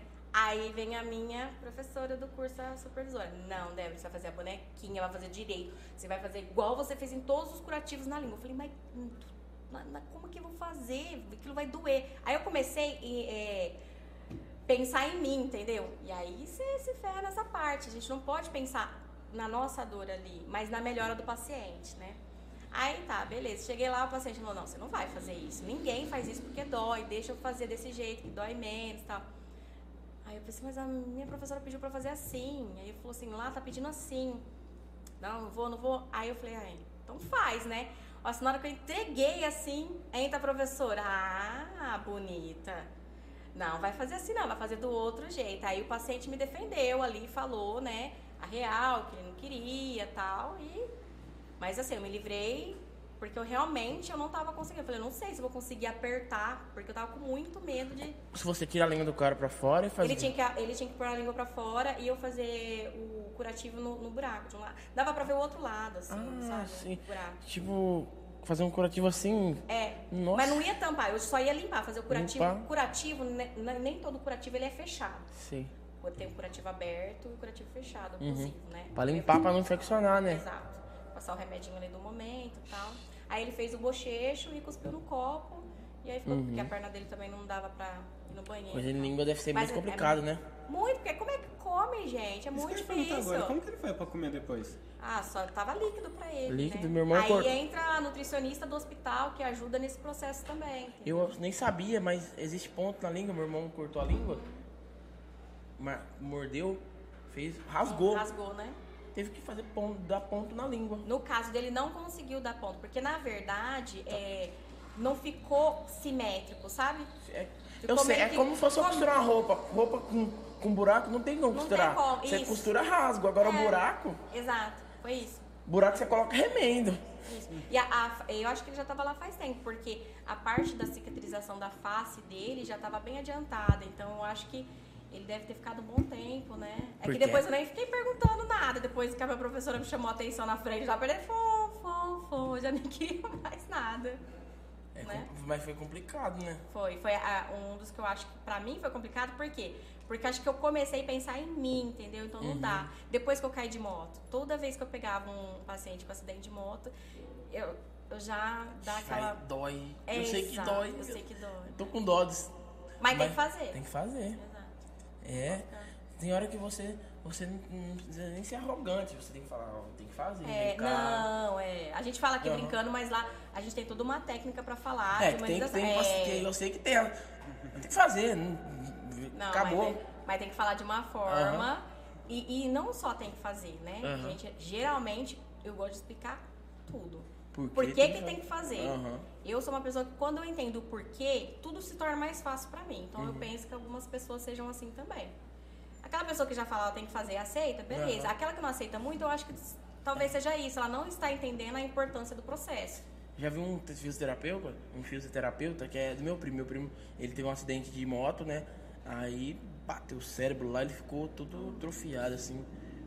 Ah, agora que ele tá voltando, mas ele ainda não tá 100% não. Ele é meio, meio bobão, assim, que fala nas palavras. Ficou com uma sequela. Ficou com sequela, mas ainda tô- tá super bem. Graças a Deus. Mas tem vezes que ele, que ele até dá convulsão, que ele enrola a língua. Mas aí foi um fisioterapeuta lá voltar os movimentos dele. O cara pegou a perna dele e foi. E jogou assim. E foi os familiares olhando assim, meu Deus, vai matar o homem. E forçava a Vai perna. ter que forçar. Mas chegava de uma vez mesmo. Chegava. E aí eu falava assim, não, calma, espera que eu tô. Tá doendo muito. Isso. Não, não, bora. e forçava assim, que eu acho que, que eu já vi outras pessoas que não é assim, né? Que você tem que ter uma malemolência É. com o paciente. É que eu, eu não conheço, então eu não posso julgar o caso, Uhum. né? Tem pacientes que a gente tem que ter uma malemolência maior. Tem pacientes Que é os a gente- teimosos. Não. Na verdade, não é exatamente assim. Talvez é, o perfil seja, é, quando o paciente tem um acidente grave e fica muito tempo, eles começam a ficar um pouco depressivos e não querer fazer. E Uhum. aí, o, o não querer fazer, qualquer dos- dorzinha é empecilho para não fazer. Aham. E o fisioterapeuta sabe até onde ele pode forçar, entendeu? Uhum. Então ele acaba forçando mais o limite, porque para aquele, aquele músculo voltar de novo a ter uma consciência de onde que ele tem que. É, entendo. Então, assim, é, eu não posso julgar porque eu não tava lá, né? Mas tem pacientes que a gente precisa ser um pouco mais duro e Uhum. tem pacientes que a gente precisa ter uma malemolência maior. Isso foi antes da pandemia. Eu lembro que foi a que ele machucou foi a família inteira. Aí vi- visitava o dia inteiro a visita. Aí esse fisioterapeuta foi fazer lá e tava a família. Aí ficou a rodinha. Vendo, Vendo. a, a, eu a- a falo novela assim. das oito. Eu falo assim, que se eu estiver trabalhando, eu falo, ah, é todo mundo pra fora, bando desocupado. Ai, meu Deus. Não, você tem que gerenciar Porque o ambiente. ficou todo mundo. Eu era pequeno, eu fiquei também, mas hoje em dia eu. Falando de todo mundo, mas ele tava bem lá, vendo mas tudo. hoje em dia eu, eu, eu vejo que não é assim. Não, é, por exemplo, a gente tem que aprender a gerenciar, Uhum. né? É, eu não tenho perfil para trabalhar em home care. Isso foi na casa, né? Em Uhum. home care, exatamente por isso. Porque você tem que saber gerenciar. Ah, você vai fazer um procedimento, tá todo mundo em cima, te deixando nervoso, e aí dá uma, uma- um peso maior para aquele paciente que já não quer fazer, olhar para a mãe, olhar para o com aquele, aquele sentimento de dor. Porque dói, gente. Você tá fazendo fisioterapia porque tem alguma coisa parada ali que precisa voltar ao movimento, entendeu? E não, não é prazeroso. Até na academia dói, gente, mas e na fisioterapia. Mas é pro bem. É algo que vai melhorando e vai ficando melhor e aí ela vai aumentando pra vencer outros obstáculos, né? É, não dava pra ficar todo mundo ali, né? Mas eu acho que se o fisioterapeuta não tinha essa habilidade, intimidade pra falar, dá licença, depois, né? Ele fez ali um todo. Mas isso prejudica o próprio paciente, porque o paciente sente que como ele tá lá com a família, Ele, que é o olhando- ele núcleo, ficava olhando assim pra lá e é, pra cá. exatamente, ele via, quer que acabe logo. via todo mundo falando assim, aí, vai, tem que fazer. Aí ele pedia pra parar e vai, você tem que fazer, é bom pra você. Vai, não sei, para de reclamar. Aí chegava, chegava o tio bravo. Larga de ser. Larga de ser. Larga de ser frouxa, rapaz, vai. Tá vendo? Aí ela não conseguiu, o fisioterapeuta não conseguia nem trabalhar o sentimento que o paciente tem pra gerenciar. Por exemplo, a gente não pode menosprezar a dor do outro. Uhum. Realmente não era confortável nem estar sendo observado, nem fazer fisioterapia, entendeu? Não, é, não é legal. E, e o fisioterapeuta não teve nem essa oportunidade, com todo mundo falando lá pra ele, vai, você não pode ser mole, tem que fazer força e tal. É complicado, hein? Trabalhar com plateia é complicado. É complicado. Por isso que eu gostava mais de trabalhar na UTI, a gente não tem plateia. Uhum. Agora vamos ir pro chat, né? Ai, meu Deus. Vamos ver. Lembrando que o Vamos chefinho ver. não tá, viu, gente? Ó, perguntaram aqui Ah, como vocês evitam o burnout. eu não escutei. Burnout. Eu Ah, acho que é, é, é. Bom, eu não evitei, né? Eu acho que. Bom, eu acho que eu tive há uns anos atrás. É aquela, aquela síndrome de burnout, né? Que a gente sente sobrecarregado e tudo mais. É, é essa que, a pessoa tá falando? Sim. É, bom, você lembra que a gente comentou aqui sobre nutrir? A gente tem que nutrir o nosso eu, o nosso ser humano. É, a gente precisa ter é, parâmetros. Se a gente for trabalhar na enfermagem, vai trabalhar seis horas no hospital, aí você quer trabalhar seis horas no outro. Ah, mas eu não sou casada, não tenho filho, vou pegar de vez em quando final de semana de home care, né? E aí você coloca um objetivo, mas aí você se extrapola, você se embanana, se endivida, porque é uma rotina surreal pra você. Ou como alguns pais de família que eu conheço, 12 horas num hospital à noite, 12 horas em outro. Se você não tiver uma, uma base sólida que você, ou de você mesmo, ou de terceiros que te ajudam ali, como família e tudo mais, pra nutrir algo que você goste de fazer, é, vai começar a ficar ma- maçante e você vai entrar nesse processo assim. Mas também o que ajuda, a equipe, né? Tipo de chefe, quais são as demandas. Então não é, não é só, primeiro, é você. Só tá trabalhar o seu mental e emocional. E identificar se é o ambiente ou é a chefia que você tem, muito abusadora, muito incisiva, ou se é aquele outro profissional que trabalha em equipe junto com você que te adoece. E saber definir o que está te adoecendo para pedir ajuda e, e sair daquele, daquele ciclo vicioso, que vai virar um ciclo, né? Você não se nutre, não faz nada que te agrada, não, não faz nada para te reerguer e já tá na hora de trabalhar de novo, com aquela equipe difícil, o chefe difícil, aí vai chegar uma hora que o seu corpo não aguenta. E essa é a realidade. Tem que aprender a pedir ajuda, mas antes de pedir ajuda, se identificar. Ou se eu não tô conseguindo identificar, tem algum problema, peço ajuda. Vamos aprender aqui a pedir ajuda. Não, não tem problema nenhum pedir ajuda. Não é, a gente não é mais fraco ou mais forte porque pediu ajuda. A gente é apenas um ser humano que precisa ser enxergado por outras pessoas também. Ao decorrer desse tempo, você pensa que melhorou como prof- profissionalmente e pessoalmente? Sim. É, no começo da, da carreira eu não me impunha muito, eu tinha muita vergonha, tinha muita essa dificuldade assim de me impor e às vezes a minha opinião estava até certa, mas eu tinha essa dificuldade de, de me impor, né? Eu tive que trabalhar muito isso. É, como pessoa, sim. A gente vê todo tipo de pessoa dentro do hospital, todas as histórias possíveis e impossíveis, coisas que você nunca imaginou na vida acontecer lá dentro. E não tem como a gente dizer, falar assim, ai, não se coloca no lugar. A gente tenta, mas não dá. Por exemplo, é, eu tava num, num plantão noturno e me chocou muito, né? Um familiar, ele perdeu a mãe. E aí ele, a gente foi acolher, porque a enfermagem ela acolhe muito. Por isso que não dá pra você fazer só porque o jaleco é branco, só porque o dinheiro é bom, ou sei lá, qual for o motivo que você colocou. Você tem que entender que você vai lidar com o ser humano e com, com, as demandas que o ser humano tem. E aí ele veio pra gente, a gente foi acolher ele e ele falou assim, gente, eu não tenho irmãos. Eu perdi minha mãe não faz muito tempo. E agora era meu pai que me dava força, agora perdi meu pai. E aquilo me chocou bastante, sabe? É, a gente não vê os privilégios que a gente tem quando a gente vê, por exemplo, ah, veio uma senhora de outro lugar, família era de longe, teve que ficar internada aqui, sozinha, sem visita, sem ninguém para conversar. Gente, era a única família dela.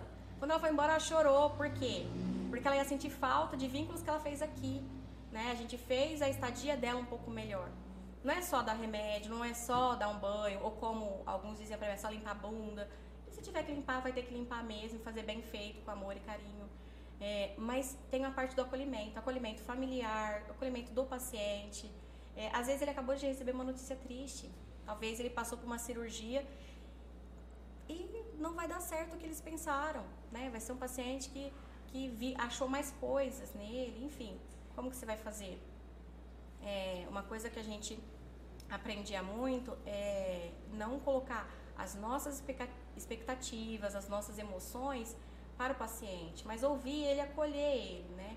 E esse final, final de semana passado, é, eu aprendi com a Elisângela, eu vi o pessoal do Expresso Viver, o ponto neutro. O ponto neutro é você é, se desvaziar de você. Então você se esvazia. Você entra pro plantão, você tem que entrar zen. E não só pro plantão. Em cada quarto é uma história diferente. E se o quarto tiver duas camas, são duas histórias diferentes. E ele não é só um paciente de dar medicação das 8, das 10, no meio-dia. Não, ele é uma pessoa antes de ser um paciente. Então a gente tem que respeitar as histórias, aprender a acolher. Enfermagem vai muito mais além de só procedimento, assim. É isso. É isso. É, já perguntamos todas as é, situações que você já passou. Peraí. Agora a gente quer saber a constrangedora. Constrangedora. Ô, Tati, você é do jurídico, Tati? Eu? Constrangedora, Tati. Eu não posso falar nada. Sem dizer nomes. Porque eu não posso dizer situações constrangedoras. Constrangedoras. Paciente de tal. Ó, eu acho que a situação. Eu não tenho problema com o paciente. A, a situação mais constrangedora foi: Débora, você ensina o novato fulano? Aí eu falei assim: tá, você já tá mais apto, já tá com mais tempo, você ensina ele pra mim? Falei: tá bom. É, Aí eu fui, assim, sinal. Ensinar a professora, né? Como abre o campo estéreo, como que faz não sei o quê, abrindo tudo. Como que chega e aborda o paciente, a família do paciente, né? né? abordando. Não, não, não, não. Aí, é, eu não sei se vocês já estudaram sobre é, hemafroditas, né? Uhum. Eu nunca tinha pego hemafrodita dentro de, de nenhum local. A gente estuda, mas nem sempre a gente vê, né? E aí foi falado que era uma paciente feminina. Aí, beleza. Fulana de tal, eu e fulano vamos fazer o procedimento, a senhora autoriza, tarari, tarará. Aí pedi licença pra todo mundo do quarto, porque é constrangedor, vamos fazer o procedimento tal, tem que colher um exame, né? né? Menino, ensinei tudo. Aí o meu amigo fulano falou assim, ô, ô Débora, tem alguma coisa de errado. Aí eu falei assim, caramba, colocaram o soro errado na mulher, porque a gente chega, a gente olha a pulseira, olha tudo. Já me bateu desespero, fechei tudo o campo, falei assim, nossa, colocaram pulseira feminina e não é feminino, sabe? Comecei a bater um desespero, falei assim, a medicação tá correndo. E aí liga para um, liga para outro. E aí eu falei assim, gente, o que, que eu faço? Aí eu respirei, falei, calma, Débora, vai dar tudo certo. E era hermafrodita. Então, assim, o órgão parecia ser masculino, mas era feminino. E, e foi constrangedor, por quê? Porque era uma idosa, então imagina, né? hoje não se vê tanto, mas imagina naquela época, ela deveria ter uns 80 anos. Então nunca casou, não teve filho, tal, era sobrinha. E aí fica uma situação constrangedora, porque nenhum procedimento você pode chegar, só porque o médico falou, você vai chegar furando, não. Você tem que conversar, conversar com o paciente, pedir licença e tudo mais, enfim. E aí, cara, eu falei pro meu amigo fulano, eu falei, ô fulano, não vai ser dessa vez não, nós dois aprendeu junto hoje aqui, porque eu fui a pedir para ensinar, mas e foi uma falha de comunicação, porque essa paciente, ela tinha acabado de internar, mas depois me falaram que já tinham avisado, entendeu? Só que não me avisaram.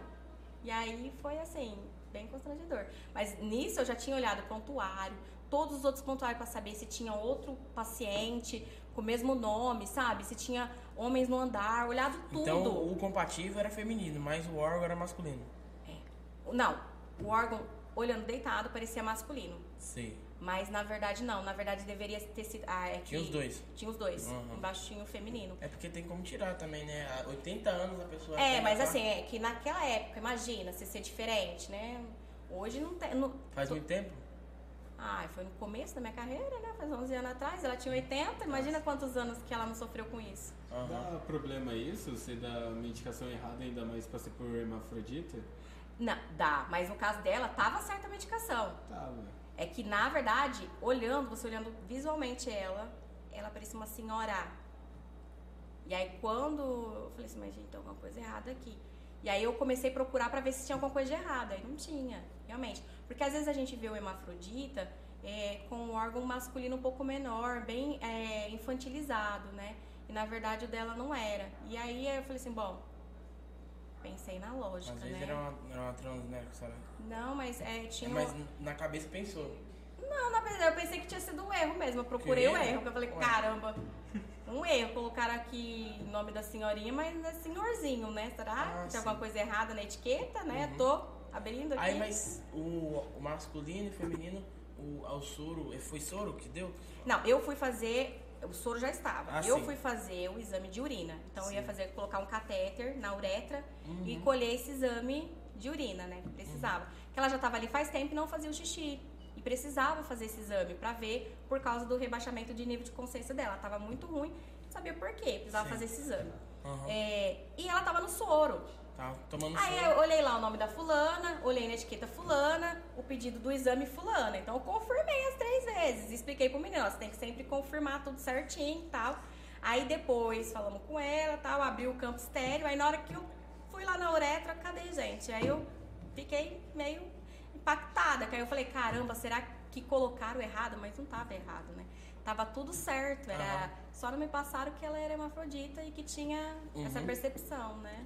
A hermafrodita tem os dois canais. Como que ela vai no banheiro? Não, na verdade ela não tinha os dois canais. Ela tinha, ela tinha a, a vagina, mesmo a vulva, porque a vagina é o interno, né? Ela tinha a vulva e o clitóris, que deveria ter sido o clitóris, é, cresceu conforme um, um tamanho de um pênis normal. E nisso, quem olha de, de cima assim, eu pensei que era masculino. Mas aí eu abri pra ver a uretra embaixo. Então a uretra estava embaixo. Não tinha uretra no, no pênis. Sim, mas geralmente a hermafrodita tem os dois. O. Hum, Mas não necessariamente ela vai ter dois canais de uretra. Sim. Mas geralmente então só um funciona. Sim, o predominante dela era o feminino. Ai, ah, mas eu fiquei sabendo que dá pra escolher também, né? O que, que você quer ser. Ou não? Então, o mas é- predominante que, que predomina. Então, mas aí já vai mais além de mim, porque Ah. tem que ir com o médico, o diagnóstico, o que ela se sente, o que é, vai procurar no exame. No caso dela, era o feminino que era o predominante. Aham. Então tem tudo isso, assim. Tem toda uma outra Entendi. questão aí. No caso dela, não foi falado porque, vocês imaginam, é, há uns 80, 90 anos atrás, você acha que falava sobre isso? Não Aham. falava sobre isso, entendeu? Era uma outra realidade. Hoje você já vê que já tem preconceito, imagina antes, né? E a sobrinha falou que ela era bem tímida, não era. Hoje a gente vai na praia, usa biquíni e tal. Não era assim antes, gente. Eu não uso biquíni até hoje, né, Tati? Mas, mas o que eu quero dizer assim, que não tem, não se fala, não se falava. Aham. não- mãe e filha não tomava banho junto ali, sabe? Não trocava de roupa, as primas não trocavam de roupa junto. Era, era, era realidades diferentes. Você lembra que no começo eu falei que a gente não pode julgar aquilo porque a gente não sabe qual era a realidade que a pessoa vivia. São realidades totalmente diferentes do que se vive hoje. Hoje, por exemplo, a gente na hora que. Antigamente os partos eram em casa, né? Hoje já nasce, já vê tudo certinho. Entendeu? Não tem como esconder hoje. né? Aham. É isso. É, chega no final, a gente vai pro ping-pong, né? Ping-pong. Ping-pong. Ai, meu Deus. É um joguinho que a gente faz, né? É, é jogo de pergunta e resposta. A gente vai fazer, dar duas alternativas, você escolhe uma. E Ai, meu Deus. começa? Ó, começa? Você que sabe. Então vai. Ô, rapidinho, só não faz a última porque não vai ter sentido, tá? Assim. Frio ou calor? Frio. Medir ou ferir? Aferir. Aferir. Plantão diurno, plantão noturno. Diurno. Sala de vacina ou UTI? UTI. Não, sala da- a, a sala de vacina também é boa, gente. Eu fiquei na, na pandemia emprestada e eu amei a sala de vacina, então acho que eu mudaria agora. É, sala de vacina. Apaixonada, de verdade, muito complexa. Anatomia ou farmácia? Anatomia. Saúde da mulher ou saúde de idoso? Essa eu vou ficar dividida. Deixa eu ver. Saúde da mulher idosa. Essa foi esperta. Epiderm- epidemiologia ou saúde comunitária? Saúde comunitária. Ah, faz o que você falou, né? Curativo ou prontuário? Curativo. Curativo. Separar instrumentos peraí, cirúrgicos ou coordenar uma equipe? Essa também é difícil, hein? Deixa eu ver. Coordenar a equipe. Aplicar injeções ou administrar remédios? Administrar o quê? Remédio. Administrar remédios Aham. ou. Aplicar injeção. Aplicar injeções. Ah, administrar remédios, que aí vai, vai amplo, não só a injeção. E a última, vou fazer? Então, Qual que era a outra? É porque a última. Lê pra ele pra quem? Pode falar. Hospital ou hospital empresa? ou empresa? Porque o cada um trabalha numa É. área, entendeu? Ah, hospital é empresa? Ah, ah, eu vou responder assim. ah, depende. Hoje, eu prefiro onde eu estou, né? É uma área totalmente diferente. Mas, antigamente, eu ia falar, hospital, depende do lugar do hospital, que aí a gente vai se identificar, né? Mas eu prefiro ser servidora pública mesmo.